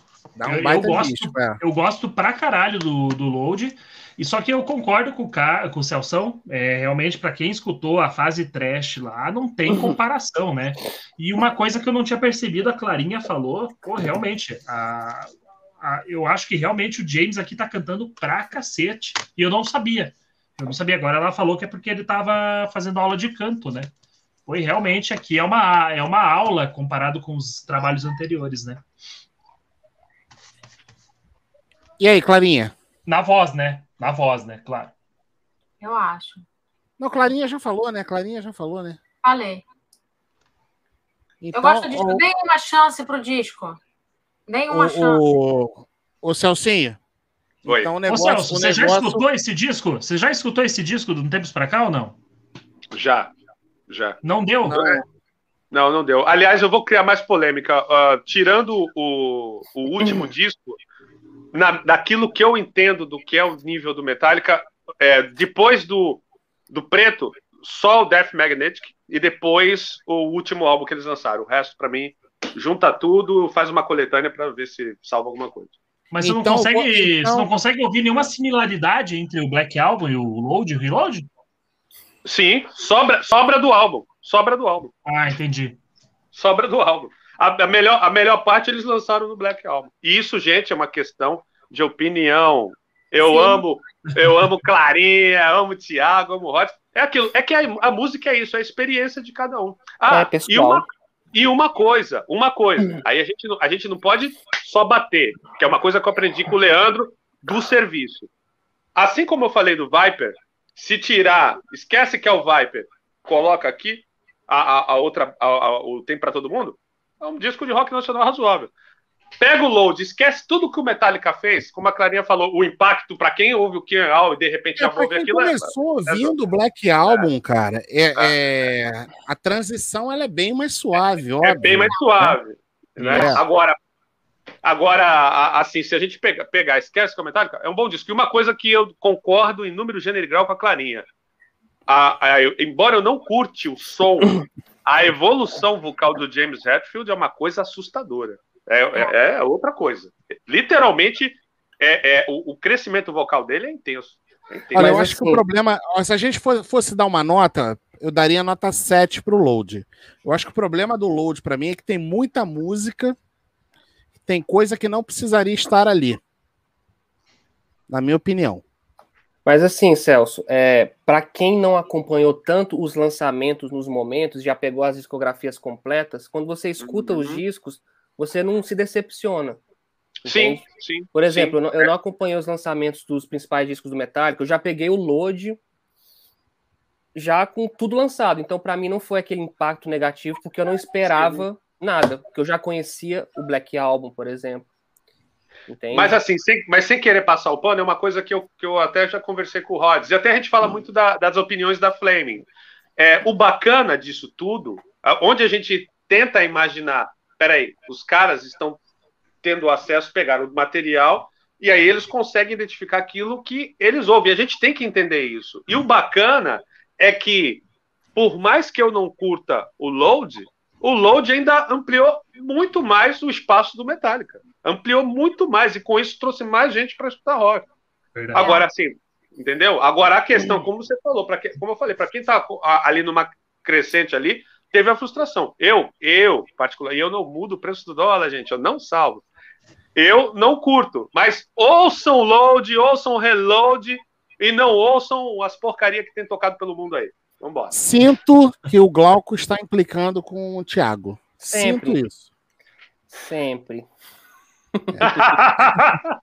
Bom, acho, É, vou puxar mais um e acho que não, acho que não será polêmica. Acho que vocês vão concordar comigo. Van Halen 3. rapaz, Leandro, fala, fala aí pra mim qual é a única música que presta desse disco, vai. Puta merda, cara, olha. Olha, eu ficaria com a. Com a New World mesmo, a música que abre. Não tem Eu outra. pensei, que ele, eu pensei que ele ia falar o Josefine. Josefine é pavorosa, cara. É a pior música desse disco. Ah, tá. Pior? Achei que você tá falando a não, não, melhor. a pior é Josefine. Não, Não, não, não. eu falei Ah, assim, não. só tem. Cara, Ah. esse disco aí não salva quase nada, né, cara? Não salva quase Não, nada. é só. Cara, é só o You mesmo ali, que, a, que, que tem a introdução, né? Que é a New World e a Without You. É a única que salva, cara. Porque Esse, eu tenho esse esse disco. disco aí, cara, esse disco aí, se tu espremer ele legal mesmo, ele dá um single, né, cara? Cai uma Ah. música e cai um lado B. Né? Cara, eu, eu comprei ele pra fechar coleção mesmo. Porque, olha, Isso tá é foda. muito ruim, ah, cara. eu, go- Isso eu gosto não de From como. After. Ó, como diz o Alex, não tem como defender, cara. Não tem Gente, como esse defender. disco foi meu primeiro contato com o Van Halen. Passava esse clipe de Without You na televisão. Aí depois o pessoal fala, vinha falar assim, pô, ouve Van Halen, Van Halen é foda. Eu falei, o quê? Aí me apresentaram, 84. Eu falei, ah, pô, não parece a mesma banda. Porra, tu começou logo pelo pior, né, Clara? Eu passava no MTV. Numa época Então, que eu não ouvia esse som. Então, o Doubt era legal. Era legal a música, né? Without Mas é é legal. muito diferente. Não, Não, Without é legal, mas, mas fora Embora, aí, cara, embora eu tu prefira Fire in the escuta a Hole. Josefine, tu fica com vontade de quebrar o CD, cara. Meu Deus É. do céu. Aí a gente fica pensando, né? Os caras só lançam um negócio desse porque é o Van Halen. Se chega alguém com uma demo lá, o cara quebra, joga fora. Ouve, Porra, o cara é espancado, meu irmão. Só O lança cara, porque é o toma, Van o cara toma uma tapa estilo Will Smith. Mas eu gosto de Fire in the Hole. Eu gosto de Fire in the Hole. Clarinha, bom, então todos concordam que Van Halen 3 é horrendo. Isso. Sim, mas eu não acho essas coisas todas de ruim, não. E, E concordo com o Celção, hein? Fire in the Hole é uma música legal. Verdade. Esse é o nome da música Fire in the Hole? É. É, trilha sonora do Não. filme Máquina Mortífera 4. Então, a Fire in the Hole, a Fire in the Hole pode ser o pode ser o lado B do single. Sim. Pode. Eu Né? gosto de From Affair. Mas você gosta de Onde Estás, Como Estás Amigo, Thiago? Cara, eu acho como está maravilhosa. Já invalida. Calma, calma. Reverendo, o, o, o, o Thiago, pelo que eu pude perceber, ele, ele é ele é o, o equivalente a Araci de Almeida aqui no, no Rods Online. Lembra? 10 conto! Ah, meu Deus. Ou o equivalente ao Pedro de Lara. É, não, mas eu, eu, eu acho o disco ruim. Só que eu acho ele já melhor que, por exemplo, o Generation Swine. Se eu fosse escolher pra ouvir, eu ouviria o Van Halen 3. Entende? Meu Putz, Deus do céu. Difícil, hein? Difícil qual escolher, hein, cara. Mas Só- eu ainda vou de. Cara, ainda vou de Motley Crue, cara. Eu vou de Motley Crue também, cara. Meu Caramba. Deus do céu, Van Halen 3 não dá, cara. Não dá. Não tem como. Aí, mas, mas aí vocês estão falando ao conjunto da obra, né? Porque eu só salvaria o Without You, Fire the Hole e não vi o Generation Swine. Tiagão, vamos fazer Bora. o seguinte. Vamos fazer o seguinte. Puxa mais um disco aí pra gente, vai. Cara, agora nós vamos entrar no heavy metal com o, o maior vocalista de heavy metal da história, segundo a minha opinião. Ronnie James Dio com Angry Machines. Ai, ai, vamos com calma. O Angry Machines Vamos com calma, foi ótimo. Vai. É. é porque esse disco eu sempre odiei essa tentativa do Dio de fazer um The Humanize novo, né? Teve o, o disco anterior ao, ao, ao Angry Machines, que é o Strange Highways, né? Que também tem essa pegada meio arrastada. Só que com o Dio, eu acho que não. não para mim, falta Tony Iommi, se ele quiser fazer aquela parada bem do metal, bem Black Sabbath. Falta Tony Iommi. Então, esse disco eu não gosto. Eu acho as músicas fracas. Eu acho que tem uma balada chata, que é a última música, né? This is Your Life. Gosto da capa, mas aqui eu posso salvar algumas músicas. Eu, eu reouvi ele hoje, né? Eu tirei um tempinho para reouvi-lo hoje. E eu gostei mais do que das últimas vezes. Eu gostei mais das últimas vezes.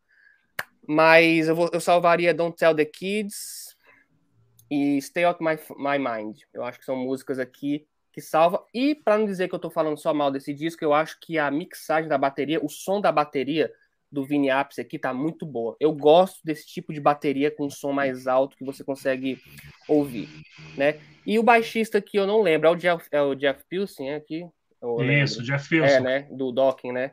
Isso. Pois é, é um, é um time bom, só que pra mim não funciona, sabe? Não funciona. Eu acho que o Dio, é, que para mim das todas as obras do Dio, contando Rainbow, contando Black Sabbath, essa aqui é a mais fraquinha. Gosto do Mágica, gosto do Master of Moon, gosto do The Devil Know, né? O último do Black Sabbath que ele gravou. Mas esse aqui eu tenho uma implicância muito grande. Né? É isso. Angry Machines do Dio. E aí, Clarinha? Não, não, não. Esse aí eu não conheço tão bem para comentar. Nem me lembro desse disco, para falar a verdade. Por isso. Reverendo. não é, não é assim. Como o Thiago falou, Dio, sou fã de Dio pra caramba. Mas, assim, esse daí não é dos discos mais memoráveis mesmo, não. Também não, não me faz a cabeça. Aliás, com todo respeito, vou ser crucificado, cancelado, mas eu, o, o Dio, assim, para mim, para mim, ele sempre imortal como artista, mas assim, de relevância para o mundo do Celso Cage, que não muda o preço do dólar na vida de ninguém, parou no, parou no Mágica. É um dos últimos dele. É. Aliás, falando em mágica, eu e Chelsea já fizemos bastidores oh. de, de mágica. Se você não assistiu, assista, deixe seu like, deixe seu comentário. O mágico é muito subestimado. Eu acho que o pessoal deveria dar um pouco mais de atenção. Ali ele tenta mesclar esse Dio arrastado, esse Doom Metal Black Sabbath do Dio, com algumas coisas mais rápidas que ele fazia nos anos 80 de Holy Diver, Last Line. Agora, uhum. o Angry Machines, para mim, ele é todo arrastadão, para mim não, não, não funciona. Ó, já que reverendo, já que reverendo Celso Cage falou em ser cancelado, é, e já que a live é para polemizar, eu quero saber o que, que vocês acharam do tapão na cara do, do Will Smith. Tá certo? Tá errado? É... Eu acho que foi armação.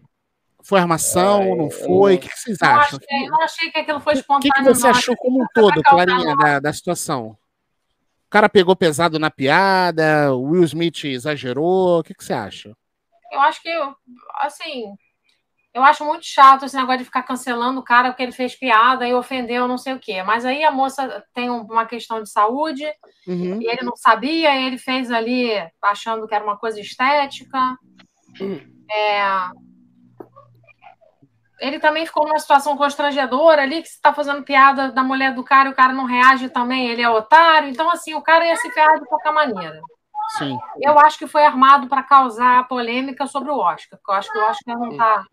Eu ia falar, ia falar sobre isso, Clarinha. Inclusive, você estava muito assim, entendeu? Eu acho que o Will Smith não ia nem levantar, porque se vocês repararem o vídeo, ele estava rindo. Eu acho que ele não ia nem, nem levantar. Mas aí ele olhou pra cara da mulher, aí ele viu que a mulher não tinha gostado, ele falou assim: puta, cara, agora essa mulher vai me encher os culhões em casa, que eu não fiz nada. Então é mais fácil eu ir lá, dar um pranchadão no cara, entendeu? E não aguentar. Esposa feliz, vida feliz. Mas. A esposa é... dele não tá chateada com o que ele fez. Ela adorou, é, mas... ela adorou. É, mas, ô, ô Leandro, mas aí... tu achou que foi armado também? Não foi? O que, que tu achou? Olha, eu acho que não foi armado, não. É, realmente, eu concordo com você no ponto que ele até então tava rindo. O Chris uhum. Rock, porra, é referência. É referência, não. Eles são da mesma escola, né? Sim. Então, assim, poxa, pra, eu acho que o, ele também é humorista. O Will Smith já foi, né? Já trabalhou com humor, então ele sabe como lidar com isso. Ele sabe que todo dia ele é assediado com isso. Mas eu acho que quando ele olhou para a mulher dele, você vê que a mulher dele realmente não gostou mesmo. Dá para ver até na feição dela, fechou a cara na hora. E tem um lance, né? Que dizem que o artista, quando ele acaba de viver um personagem, ele demora meses para se desgarrar do personagem. E esse último personagem que ele fez é, tinha muito disso. Né? Então acho que ele acabou meio que comprando a briga por nada. Não é à toa que depois ele vê que ele fez cagada, né? Você vê pela. Não é que ele foi lá na hora de ganhar o Oscar, ele pediu desculpas para a equipe, para a organização. Depois ele soltou uma nota, né? É, pedindo desculpas pelo Chris Brown, o Chris Rock, e diz que até um rapper que estava envolvido lá nos bastidores lá falou que eles se desculparam depois que acabou o evento, né? Sim. Diz que eu não acho que foi eu não acho que foi armado, não. Mas realmente eu acho que. Eu não vou dizer que ele está errado, não vou dizer que o Chris está certo. Eu só acho que os dois ali perderam a mão, né? Eu acho que talvez poderiam ter discutido um pouquinho a pauta antes de fazer o evento, mas tem aquela, porra, o humorista tá no show para fazer humor, né? O Will Smith também, o cara também não sabia que a mulher dele tava mal, poderia dar uma procurada, saber o que estava acontecendo antes Embora já piada, tenha sido a né? segunda vez, já tenha sido a segunda vez que ele faz piada com ela. Exatamente. Então é complicado. É complicado de você dar uma opinião, mas é, eu acho que não foi armado, não. É, cara, eu também acho que não foi armado. É óbvio. É... Ah, falaram que falaram que o cara sabia que ela que ela tinha problema de saúde. ele fez a piada mesmo assim. Não sei.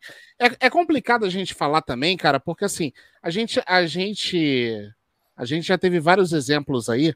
A gente sabe que esses comediantes, vira e mexe, os caras perdem a mão, os caras passam dos limites, né, cara? Acabam pegando pesado. A gente já viu inúmeros exemplos aí. Não acho que o caminho seja a violência, mas sincera. E, e assim, cara, Porra, o Will Smith exagerou muito, né, cara? Tu imagina, no meio do evento, o cara vai lá no palco pranchar o cara, né? É. Não que eu fosse. Isso, não que eu fosse fazer diferente. De repente, eu, ia, eu tô falando aqui, mas de repente eu. Gente, eu acho assim, essa condição que essa mulher tem é uma condição que ela não tem cabelo. Eu, como mulher, se eu tivesse uma, uma condição de saúde que eu não tivesse cabelo, eu ia, eu ia ficar chateada se fizesse uma Sim. piada. Ainda mais Sim. se soubessem que é uma. Então, assim, foi, foi uma piada infeliz poderia ter passado batido e ninguém riu, e aí foi e não funcionou. É, na então, real, mas... cara, assim, na real, na real, os dois, para mim, eu acho que os dois erraram. Não tô dizendo que eu faria diferente, não. Mas eu acho que os dois erraram. De repente, ele poderia ter enquadrado o cara depois. Pô, meu irmão, fez a piada, não gostei e tal, né? Dava é. aquela enquadrada maneira, né? Encostava o cara ali na parede. Depois que ele bateu. nele, mas assim, né? Ali no, no, no privado, não precisava. Ah, sim. Podia fazer uma questão, podia né? soltar uma nota. Ele poderia até se prejudicar, nota. né, cara? Mas assim, é, galera. É... E diz que, não, e diz que vai, né? Eles estão abrindo um inquérito lá no Oscar lá para investigar, né? Se as ações dele infringem alguma lei, entra em algum crime, lá. né? Diz ah, mas aí, porra, aí vira. Mas... Eu já mas, acho então... errado também, cara. Eu já acho errado. Porque assim, ele ganhou um prêmio ele ganhou um prêmio é. baseado no trabalho dele, não na conduta dele, né? Então, assim, ah, quer punir o cara? Sei lá, deixa o cara sem, é. sem ir à festa, sei lá, 5, 10 anos, ou então deixa o cara sem concorrer, sei lá, 5, 10 ah. anos. Agora, tirar o prêmio do que ele ganhou por conta de um trabalho, eu já achei errado. Mas enfim, né? Mas é só, isso aqui é só papo de boteco, tá, galera? Só. É, é, sem, é, Ninguém é, da verdade aqui, não, é, nem. Realmente. Eu só queria puxar uma coisinha de forma sucinta, peço 90 segundos. É, se vocês pararem para analisar, assistam depois um filme chamado Mera Coincidência. É, se vocês pararem para analisar, é, ninguém comenta de Oscar assim com profundidade há muitos anos. A, a, a cerimônia vem caindo a audiência nos últimos 10 anos vertiginosamente. E o que ocorre? Quando o Will Smith tá ali, e, e, americano tem esse negócio, tem esse negócio, eles, eles contam aquelas piadas que não tem graça e todo mundo dá plateia. é verdade. Aquele setup lá, e a, a câmera tá focando. não entendi nada. É, é, a, a, a piada sem graça foca num cara que tá chapado, assim, que tá rindo de qualquer é, coisa. É, é sabe? Então, aí, beleza. O Will Smith pega, observa a Jada, olha meio estranho, mesmo ver se é que ela tá. Aí ele. a outra aqui atrás não tá nem entendendo, só dando risada também. Ele levanta, vai lá, solta a mãozada, volta arrumando as calças, é tipo, normal. Eu, eu não sei, eu, é como o Rhodes falou, a gente está aqui, é a teoria da conspiração do Celso Cássio.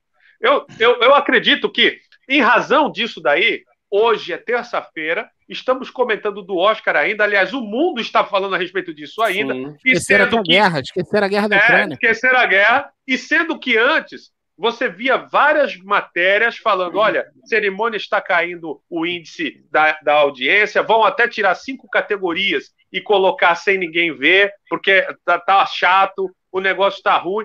Olha, de repente o Oscar virou relevância novamente. Tudo é possível. É complicado, é possível, mas... É verdade.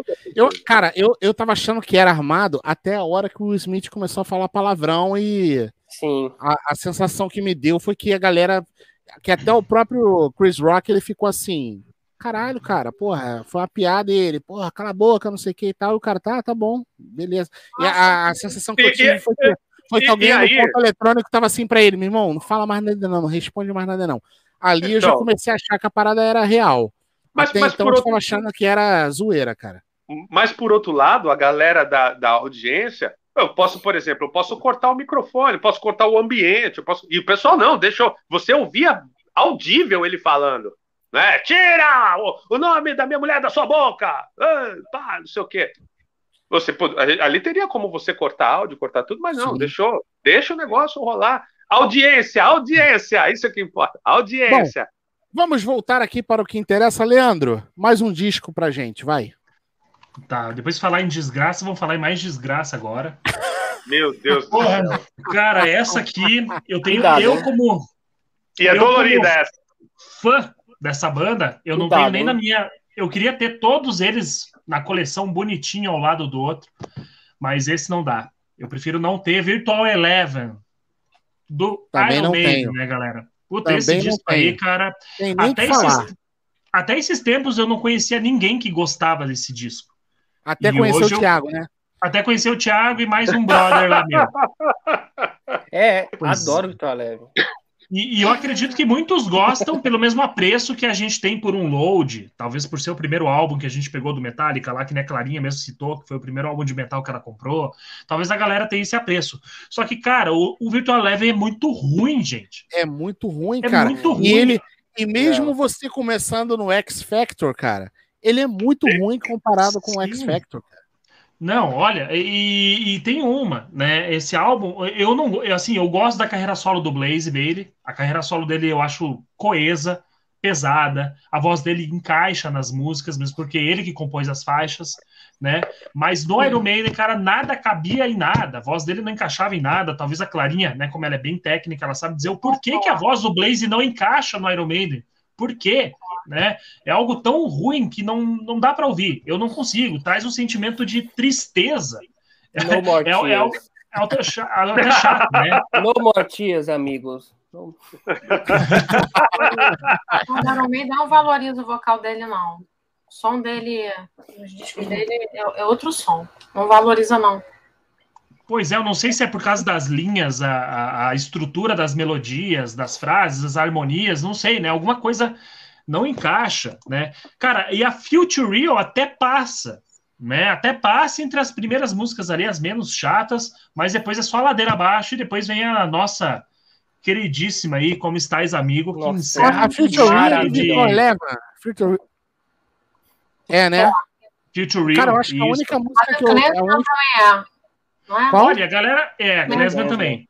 A galera fala da The Klezmer, mas eu acho outra música chata pra cacete. Eu acho Ah, eu que- acho chatíssima. Cara, eu só Ah. consigo me lembrar de Future Real, cara. Não.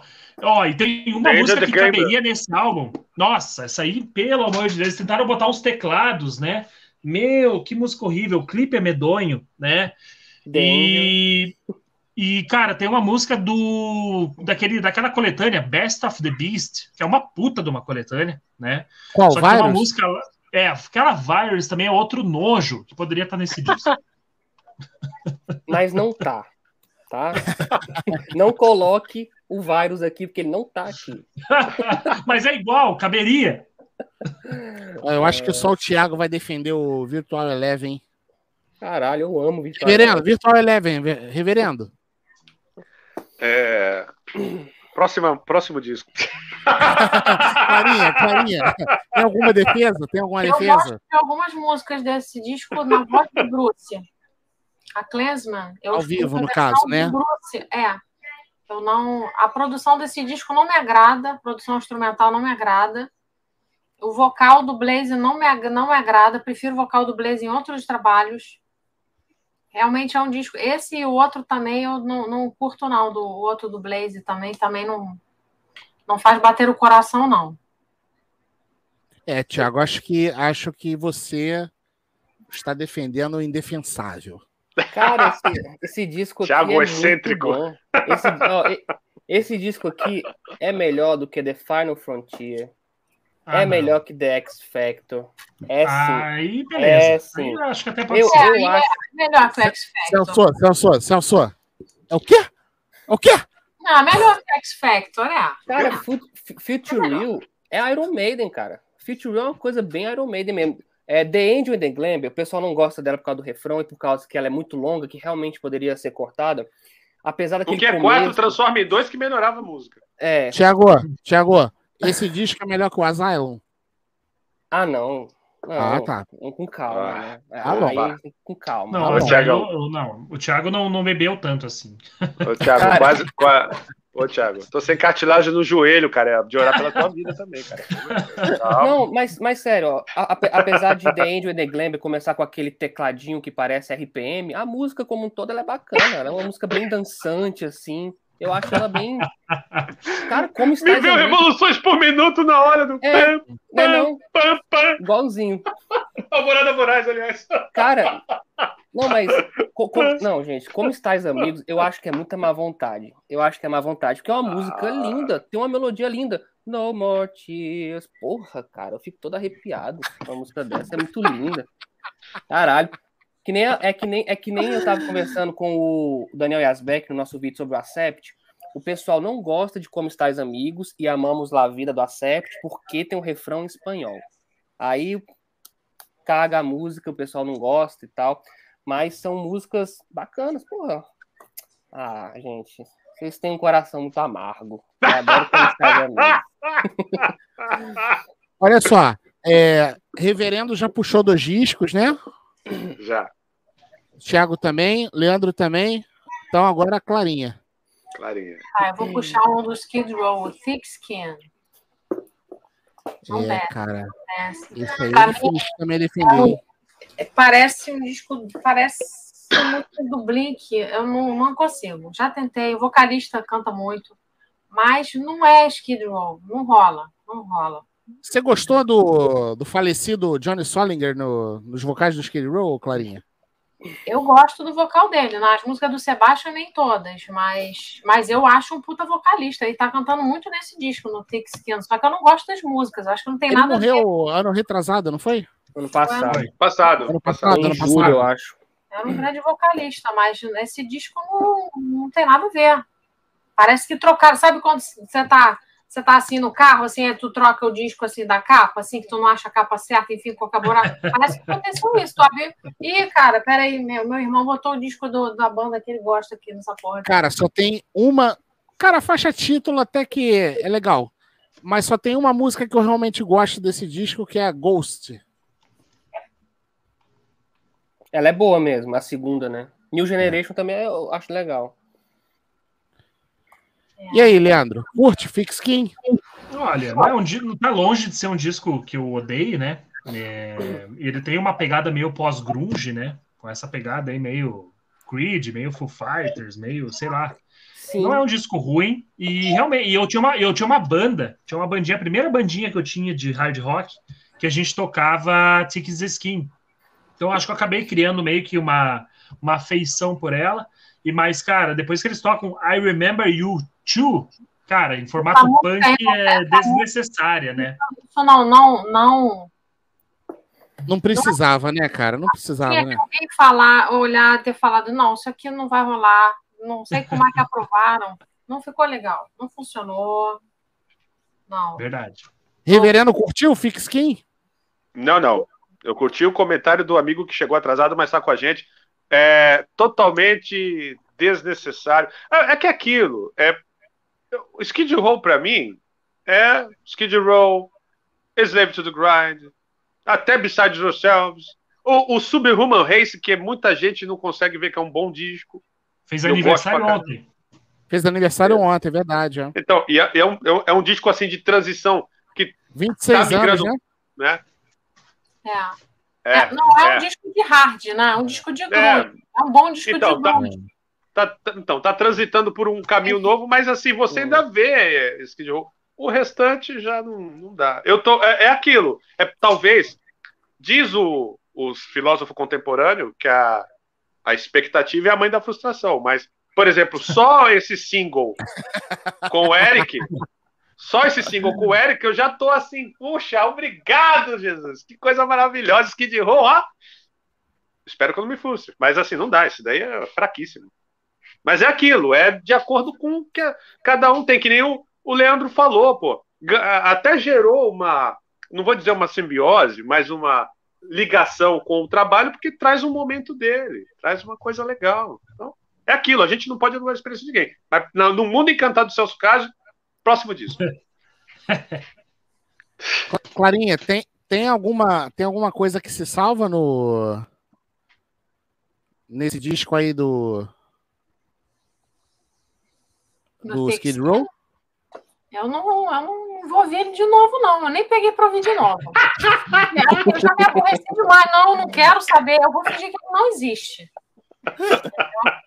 Aliás, eu não vou mais falar nesse disco depois de hoje. Então vamos colocar, então, então pra gente parar de falar de Skid Row, vamos colocar o meme da Clarinha na tela. Opa! Sensacional! Se desse para dar vários corações ali quando ela postou, ó. Eu tive que fazer, porque realmente era Excelente. muita empolgação. Muita empolgação. Leandro, então pu- puxa mais um aí pra gente, vai.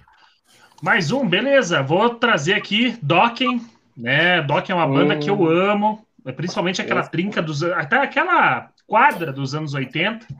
Mas, cara, o disco que eles fizeram no- em 95, ali 96, que é o Shadow Life, é detestável. É, eu juro que eu tentei, mesmo porque tem um álbum anterior, que é o Dysfunctional, que já tem uma pegada meio alternativa, mas ele é um disco bom. Mas né, foi constrangedor. Eles tentam só meio parecendo com Smash Pumpkins, misturado com Nirvana, só que bem tocado. Né? Sim, sim. Em, alguns momentos sou até melhor do que essas bandas. Pô, com certeza. Cara, o Don, o Don Dokken, ele sempre foi um vocalista sem muita força na voz. Né? O Don Dokken, ele sempre ele Suave. cantava agudo, mas ele não tinha muito aquela potência na voz, né? aquele aparelho, né? Mas ele sempre teve um grande senso de melodia na- nas, na- nas linhas melódicas dele, né? E, cara, aqui nesse álbum é a voz apática, sem força, introspectiva, não, mas não traz, não traz emoção nenhuma. Parece que o cara tá realmente falando no celular, assim, com a namorada escondido do amante, sei lá. É complicado, cara. Segundo a própria Aí, Thiago, banda, Uma foi um álbum que não você, ó. Mindingo, ó. Mensagem do Mindingo pra você. Ah. Mindingo mandou pra você. Boa. Isso- Desculpa Isso aí, Leandro. Não, Júlia, essa aí valeu. Essa aí valeu o corte. Se- Segundo a própria banda, né, cara, é um álbum que não deveria existir. Exceto pelo George Lynch, né? Que o George Lynch ultimamente tá numa vibe que a cada 10 tentativas ele acerta 5. Então fica complicado. Tá, e beleza, a gente tem aí uma faixa Here Stand que o Jeff Pilson canta. Por coincidência, o Jeff Pilson é o baixista que toca no Angry Machines, que o. Que o. Que o Sim. que o- que o. Thiago disse aí Dio. agora. É do Dio. E se podemos elogiar alguma coisa nesse álbum, cara, acho que é a regularidade do álbum. Porque ele é igualmente ruim de começo a fim. Ele é nivelado por baixo, né, cara? Isso. É regular, ruim do começo ao fim. Clarinha, conhece esse disco do Dokken, não? Não, não, não vou comentar, porque eu não sou conhecedora dessa banda, conheço pouquíssimo. E, reverendo, o que, que você acha desse disco aí do Dokken? Joga fora. Eu também gosto de Dokken pra caramba, mas não dá. É que aquilo, Acho que, né? acho que esse aí ninguém vai defender, não, cara. Não Thiago dá, vai não defender, pode. não. Vou não, vou não. Eu amo? Dokken. eu Não, Dokken é bom o- pra caramba. Os quatro Mas- primeiros, aquele, aquele disco solo do Don Dokken, né? O Up From The Ashes, se não me engano, que é dos anos 90 também. Mas o Dysfunctional e esse aí, cara, Bruce Puxa também. cara, não dá não, não dá. Pra mim, Dá. ele é tão ruim quanto Carnival of Souls. Porra, pegou pesado, hein? Aqui, ó. Nossa, esse é muito bom. Esse é muito bom, com John Noro na guitarra. Peter Sim! Qual que é o nome desse álbum? Up From The Não, é. Ashes. Esse, Esse aqui é, é uma, é um bom. disco que era para ser do Dokken, só que o- por problemas contratuais acabou saindo como solo, como Don Dokken. Ah, E ele chamou, e olha o time que tá aqui. Eu sei que né, não é o Aleatório. tema da live, né? Não é o tema da live, mas deixa eu só falar para vocês mas- aqui, cara. Que é o John pera. o Peter Aí. Baltz do Acept no, no baixo e o Mickey D na bateria. Então vai bateria, olha só. Pô, formação sensacional. Europe, Scorpions Acept e Acept. É. Eu adoro Scorpio, é, Scorpions misturado com Motorhead misturado com King Diamond. King? Diamond. É, isso aí. É, Reverendo, Puxa mais um aí pra gente, então. Qual, qual, que- qual que é o teu terceiro disco? É o Appetite for Destruction? De jeito nenhum, mano, de jeito nenhum. Mas embora na gravação desse polêmico álbum, o Axel Rose estava tão maluco que ele gravou o Appetite for Destruction em ritmo de reggae. É mole? Ele tava tão doido porque. É, é sério, é verdade. Tem, tem fundamento essa informação. Mas, enfim, me baseando, seguindo a mesma linha de raciocínio, de que a gente conhece a banda de um jeito, tudo bem, você vai amadurecendo, vai amadurecendo, mas você tem que manter a sua essência. E depois de você ter algo explosivo, um dos melhores discos da história do rock, na minha opinião, que é o Appetite for Destruction.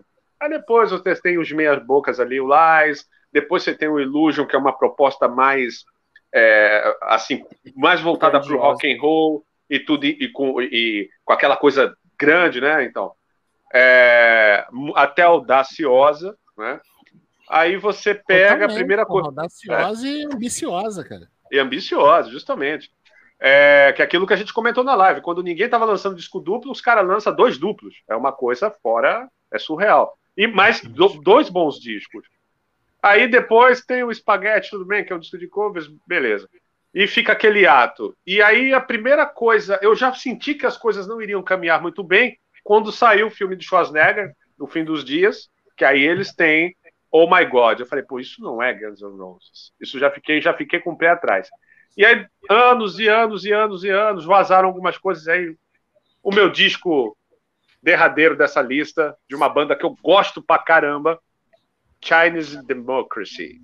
Eu detesto esse álbum e já ouvi isoladamente. Tem, por exemplo, eu já pos- postei até coisas é, com som de better no fundo, mas não dá. Aquilo, por mais que você tenha um cheirinho assim que você sente, alguma atmosfera, aquilo não é o Guns N' Roses que conquistou o mundo.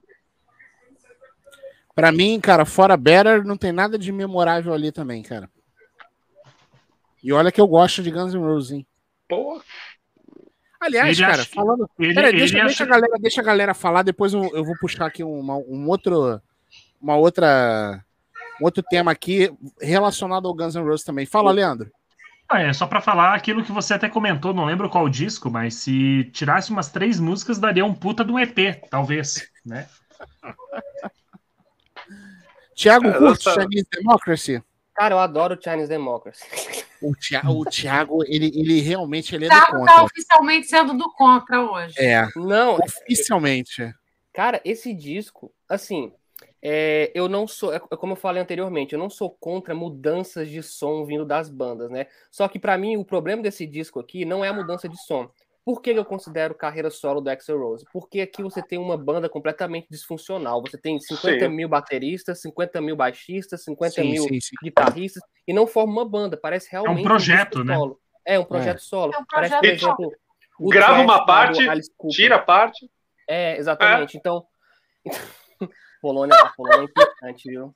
A Polônia é implicante. viu? Polônia! Ó, Gente, a Polônia gosta de Hot Space do Queen.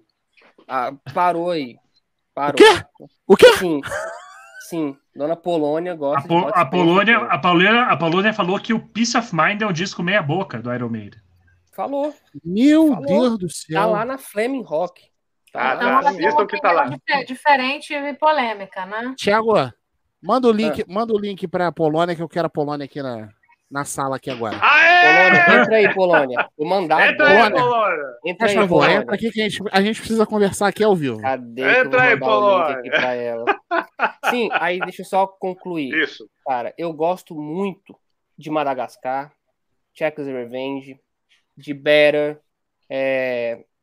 que mais? Ah, a balada Is This Love? Is This Love não. This I I Love. Love. Diz, Elano. É, This I Love. E There Was a Time, que tem um solo. da- Apesar de eu não gostar desse estilo de tocar aí, da- desses guitarristas, eu nem sei se é o DJ Ashba, se é Paul Tobias, eu pra- não gosto de nenhum deles. Ah, Mas cara, eu acho pra que é um não-. Pra não avacalhar muito o Chinese, eu vou dar uma nota 5 pro Chinese. Ah, Ah, muito, hein? Muito, Acho hein? Pra não Muito avacalhar baixo. muito. Muito. Eu, eu, eu- eu- se, tiver, se tiver que salvar a vida do Chinese Democracy ou It's Five Clock Somewhere do, do Snake Pit, eu, eu- o, o! Chinese morre. Chinese morre. Polônia, entre na Uau. live agora. O disco tá aí. do Slash é fantástico, Celção, né? Aquele É. É, a Slash gente- Snake Pit. Os a dois, pergunta né? que eu queria fazer pra vocês era o seguinte, ó. Eu queria que vocês falassem da, da, daquelas duas músicas que o Guns N' Roses soltou aí.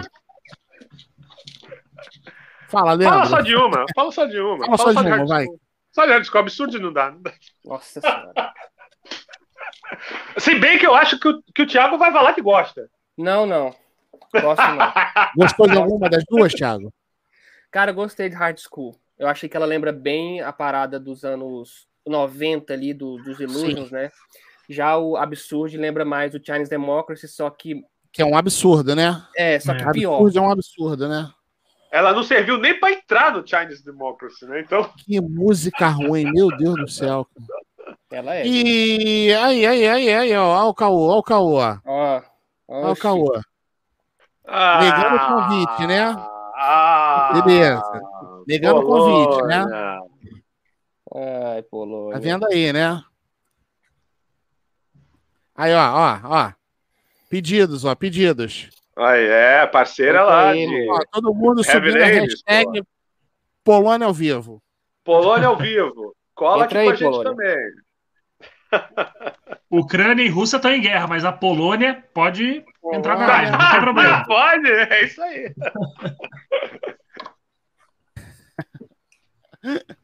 Isso. E aí, Clarinha, o que Polônia você achou das duas músicas do Guns N' Roses, Absurd e Hard School? Eu nem escutei. O, o... Clarinha, você, você hoje, Clarinha, Eu não gosto você de hoje Guns, você desculpa, está igual a Glória Pires no Oscar, Clarinha. Você está igual a Glória. Eu, eu gosto de umas quatro músicas do Guns. Eu não, não ligo pra Guns. Nossa. não é fã de Guns N' Chinese Roses, né? Eu não gosto de falar Não. isso porque dá merda. Às vezes as pessoas estão bêbadas no ambiente, com raiva de mim. Tem crianças na sala, gente. falando, eu gosto de algumas músicas, eu gosto muito. Don't Cry, eu gosto muito. November Rain, é, Strange. Tem umas quatro ou cinco que eu gosto Clarinha, muito. você assistiu o show do Guns N' Roses no Rock in Rio de 1991, Clarinha? De ter assistido. Você, você tem que ter assistido aquele show, Clarinha. Se você não assistiu, vai ficar o dever de casa para você, da porque bundinha. Ah, É divertido ver como a velha estética dos anos 60 ainda funciona. Cabelos longos, braços tatuados e o erotismo. Prestar atenção no bumbum do Axel Rose. É você, você precisa, você precisa assistir esse show, Clarinha. é por isso que você deve apresentar show chapado, alcoolizado. Eu- eu- o louco é que eu só vi isso, tipo, dois, três anos depois, porque eu não vi, eu tava ao vivo lá, eu não tinha visto essas coisas, só os dois, três anos. Pois é. O Chinese Democracy, eu gosto do, do This I Love. É a única faixa que eu achei que eu curto, assim. O resto, não, não curti, não. Mas aí, enfim, é, é mais uma opinião geral. Não, não sou fã da banda. Vocês O realmente não Thiago, gostam de o Thiago, o? Thiago, o Thiago gosta de calcinha preta? Cara, eu adoro Que, que calcinha parada é preta. essa aí, Thiago? Que parada é essa, Gosto. Thiago? Porra, é muito bom, velho. Caralho. Calcinha preta, forrozão tropicalha. Bel Marx. Cara, eu sou muito fã de Bel Marx. Não tem noção. Eu não sei nem o que, que é isso, não sei nem se é de comer, gente. Ah, Bel Marx, Leia-se, chiclete com banana. leia-se, é o ex-vocalista do Chiclete com Banana. É, Ah, aquele cara da faixa? É, É, e mesmo. já perdeu os cabelos faz tempo, já perdeu os cabelos Ele faz mesmo. tempo, mas é Brett Michaels, ele usa ali pra dizer que tem. Tiago, Vai. para, para fecharmos esse bate-papo, para fecharmos esse bate-papo, antes de todo mundo se despedir, Eu ainda eu tenho vou pedir para Opa! eu vou, pe- eu vou pedir para você mostrar o, o seu mascote. Mostre o seu mascote aqui no Rods Online. Vou mostrar o mascote. Mostra, um mostra instante. Que já tem muita gente aí no, no chat pedindo o mascote do, do Thiago.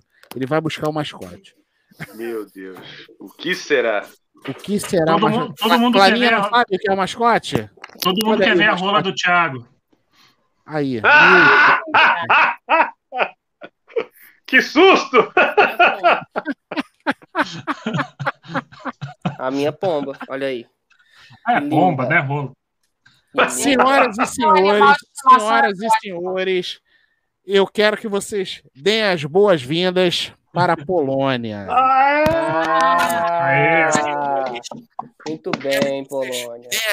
Polônia, eu quero saber o seguinte, ó. O Thiago já te esculhambou. O Thiago falou que você, que você falou que o Peace of Mind é o pior disco do Iron Maiden. Então eu quero que eu quero que você diga pra gente aí um disco, um disco de uma banda que você gosta e, e o disco você odeia o disco. Pra ver se a gente concorda. Pô, que vocês já falaram tanto que, eu concordei assim bastante até. É porque o Thiago ele fica passando pano, entendeu? Aí eu fico, não, Thiago né, tá só- que- Não, o Thiago, o é. Thiago tá do contra, ele tá do contra. Tudo que a gente fala, ele gosta. Quando a gente fala que não gosta, ele fala que gosta. Quando a gente fala que não gosta, Pois aí ele tá numa versão clean, né? Ele fica tímido, né? Ele fica assim, todo formalzinho e tal. Nessa versão que a Pois gente é, conhece, Polônia. Thiago, não é essa versão que a gente conhece do Thiago, né? Pois é, Polônia. Mano, mas vem cá, que história, que história é essa aí do, do Peace of Mind? Eu queria que você se explicasse aí pra galera. Não, é, então, Peace of Mind. Opa! Cara, de verdade, né? É, mas da fase clássica do Maiden, é, para mim ele fica meio abaixo, sabe? Eu gosto mais de outros discos do Iron, né? O Seven Sun, por exemplo, é meu preferido. Então, eu coloco outros e dessa fase clássica eu deixo Peace of Mind ali no canto.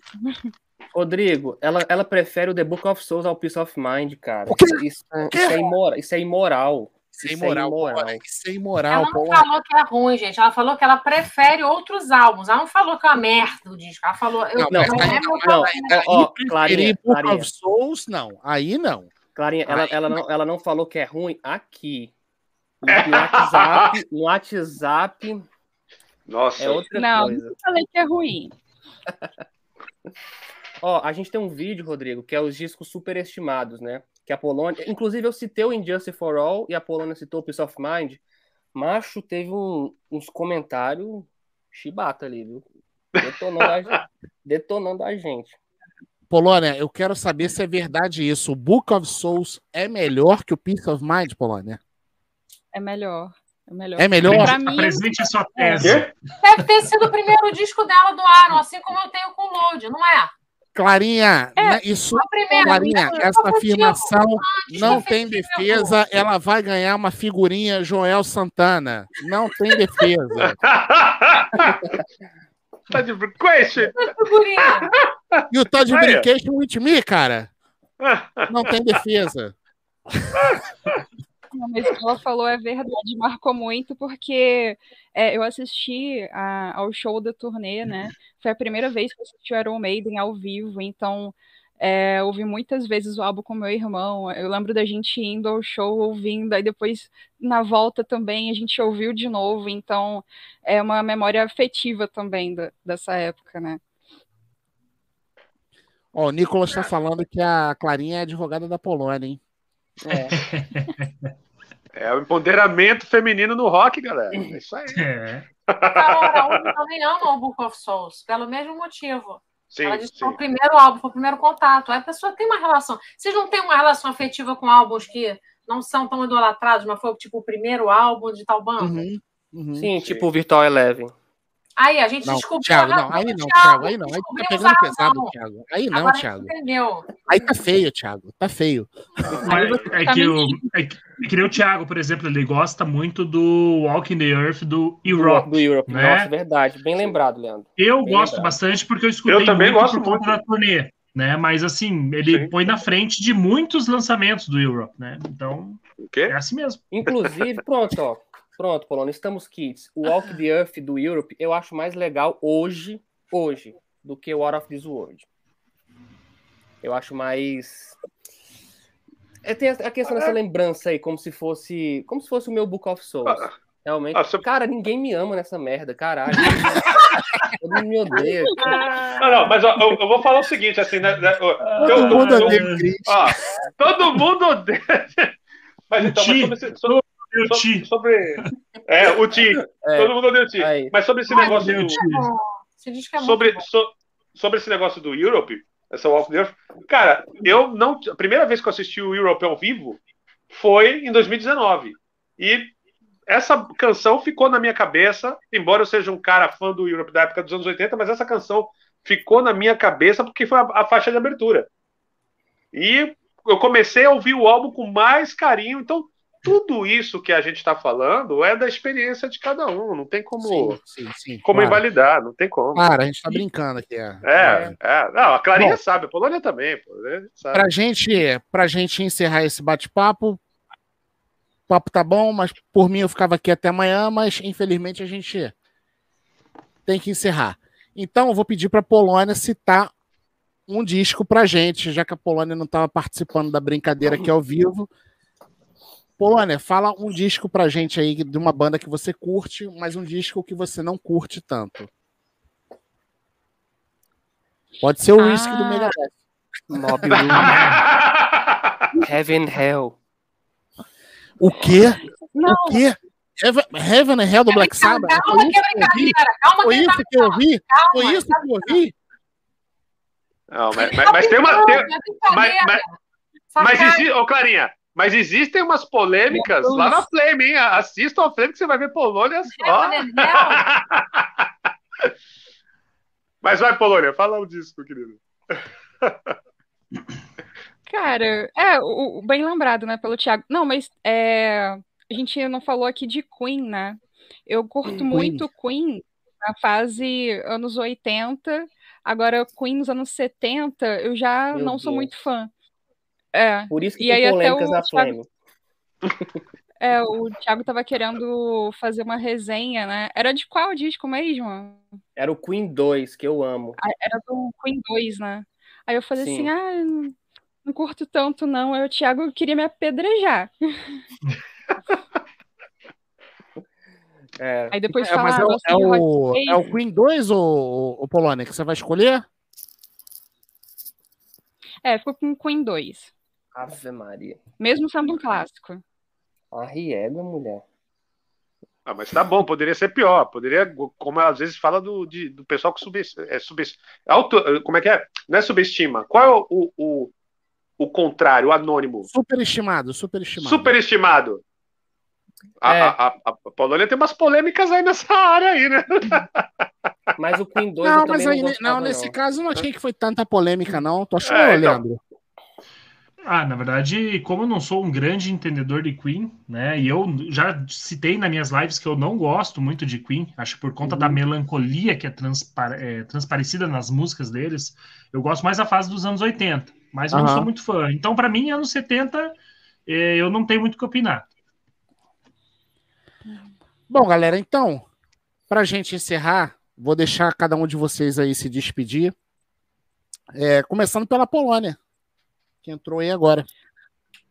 Caí aqui de paraquedas, né? Olha, gente, com essa cara horrível, essa boca branca. Eu, eu, nem ia entrar, mas falei, não, o pessoal tá me desafiando, eu vou lá dar um oi pra galera.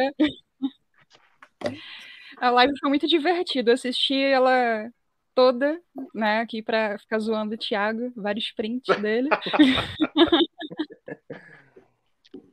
Mas foi muito legal. Fala, Leandro.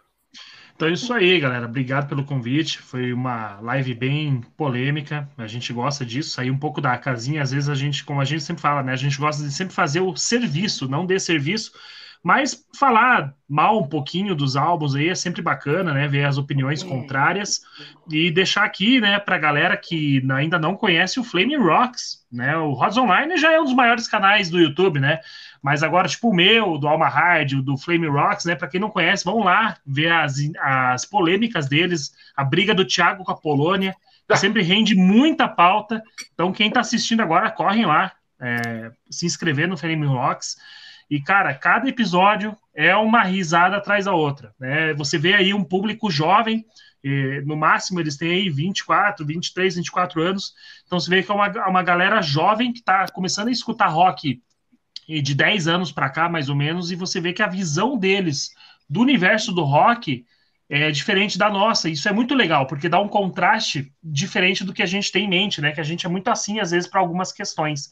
E eles não, já tem uma cabeça mais aberta, né? O próprio comentário aqui que ele citou do Virtual Eleven, a própria Polônia falou do Queen 2. Então vocês veem que às vezes a, o que a gente tem como base, às vezes já está até ultrapassado para os padrões deles, né? E vice-versa. Então, é, fica aí a minha, minhas palavras finais. Reverendo Celso Cage, aquela voz aveludada. Mais uma vez, só posso resumir tudo dizendo que sou grato.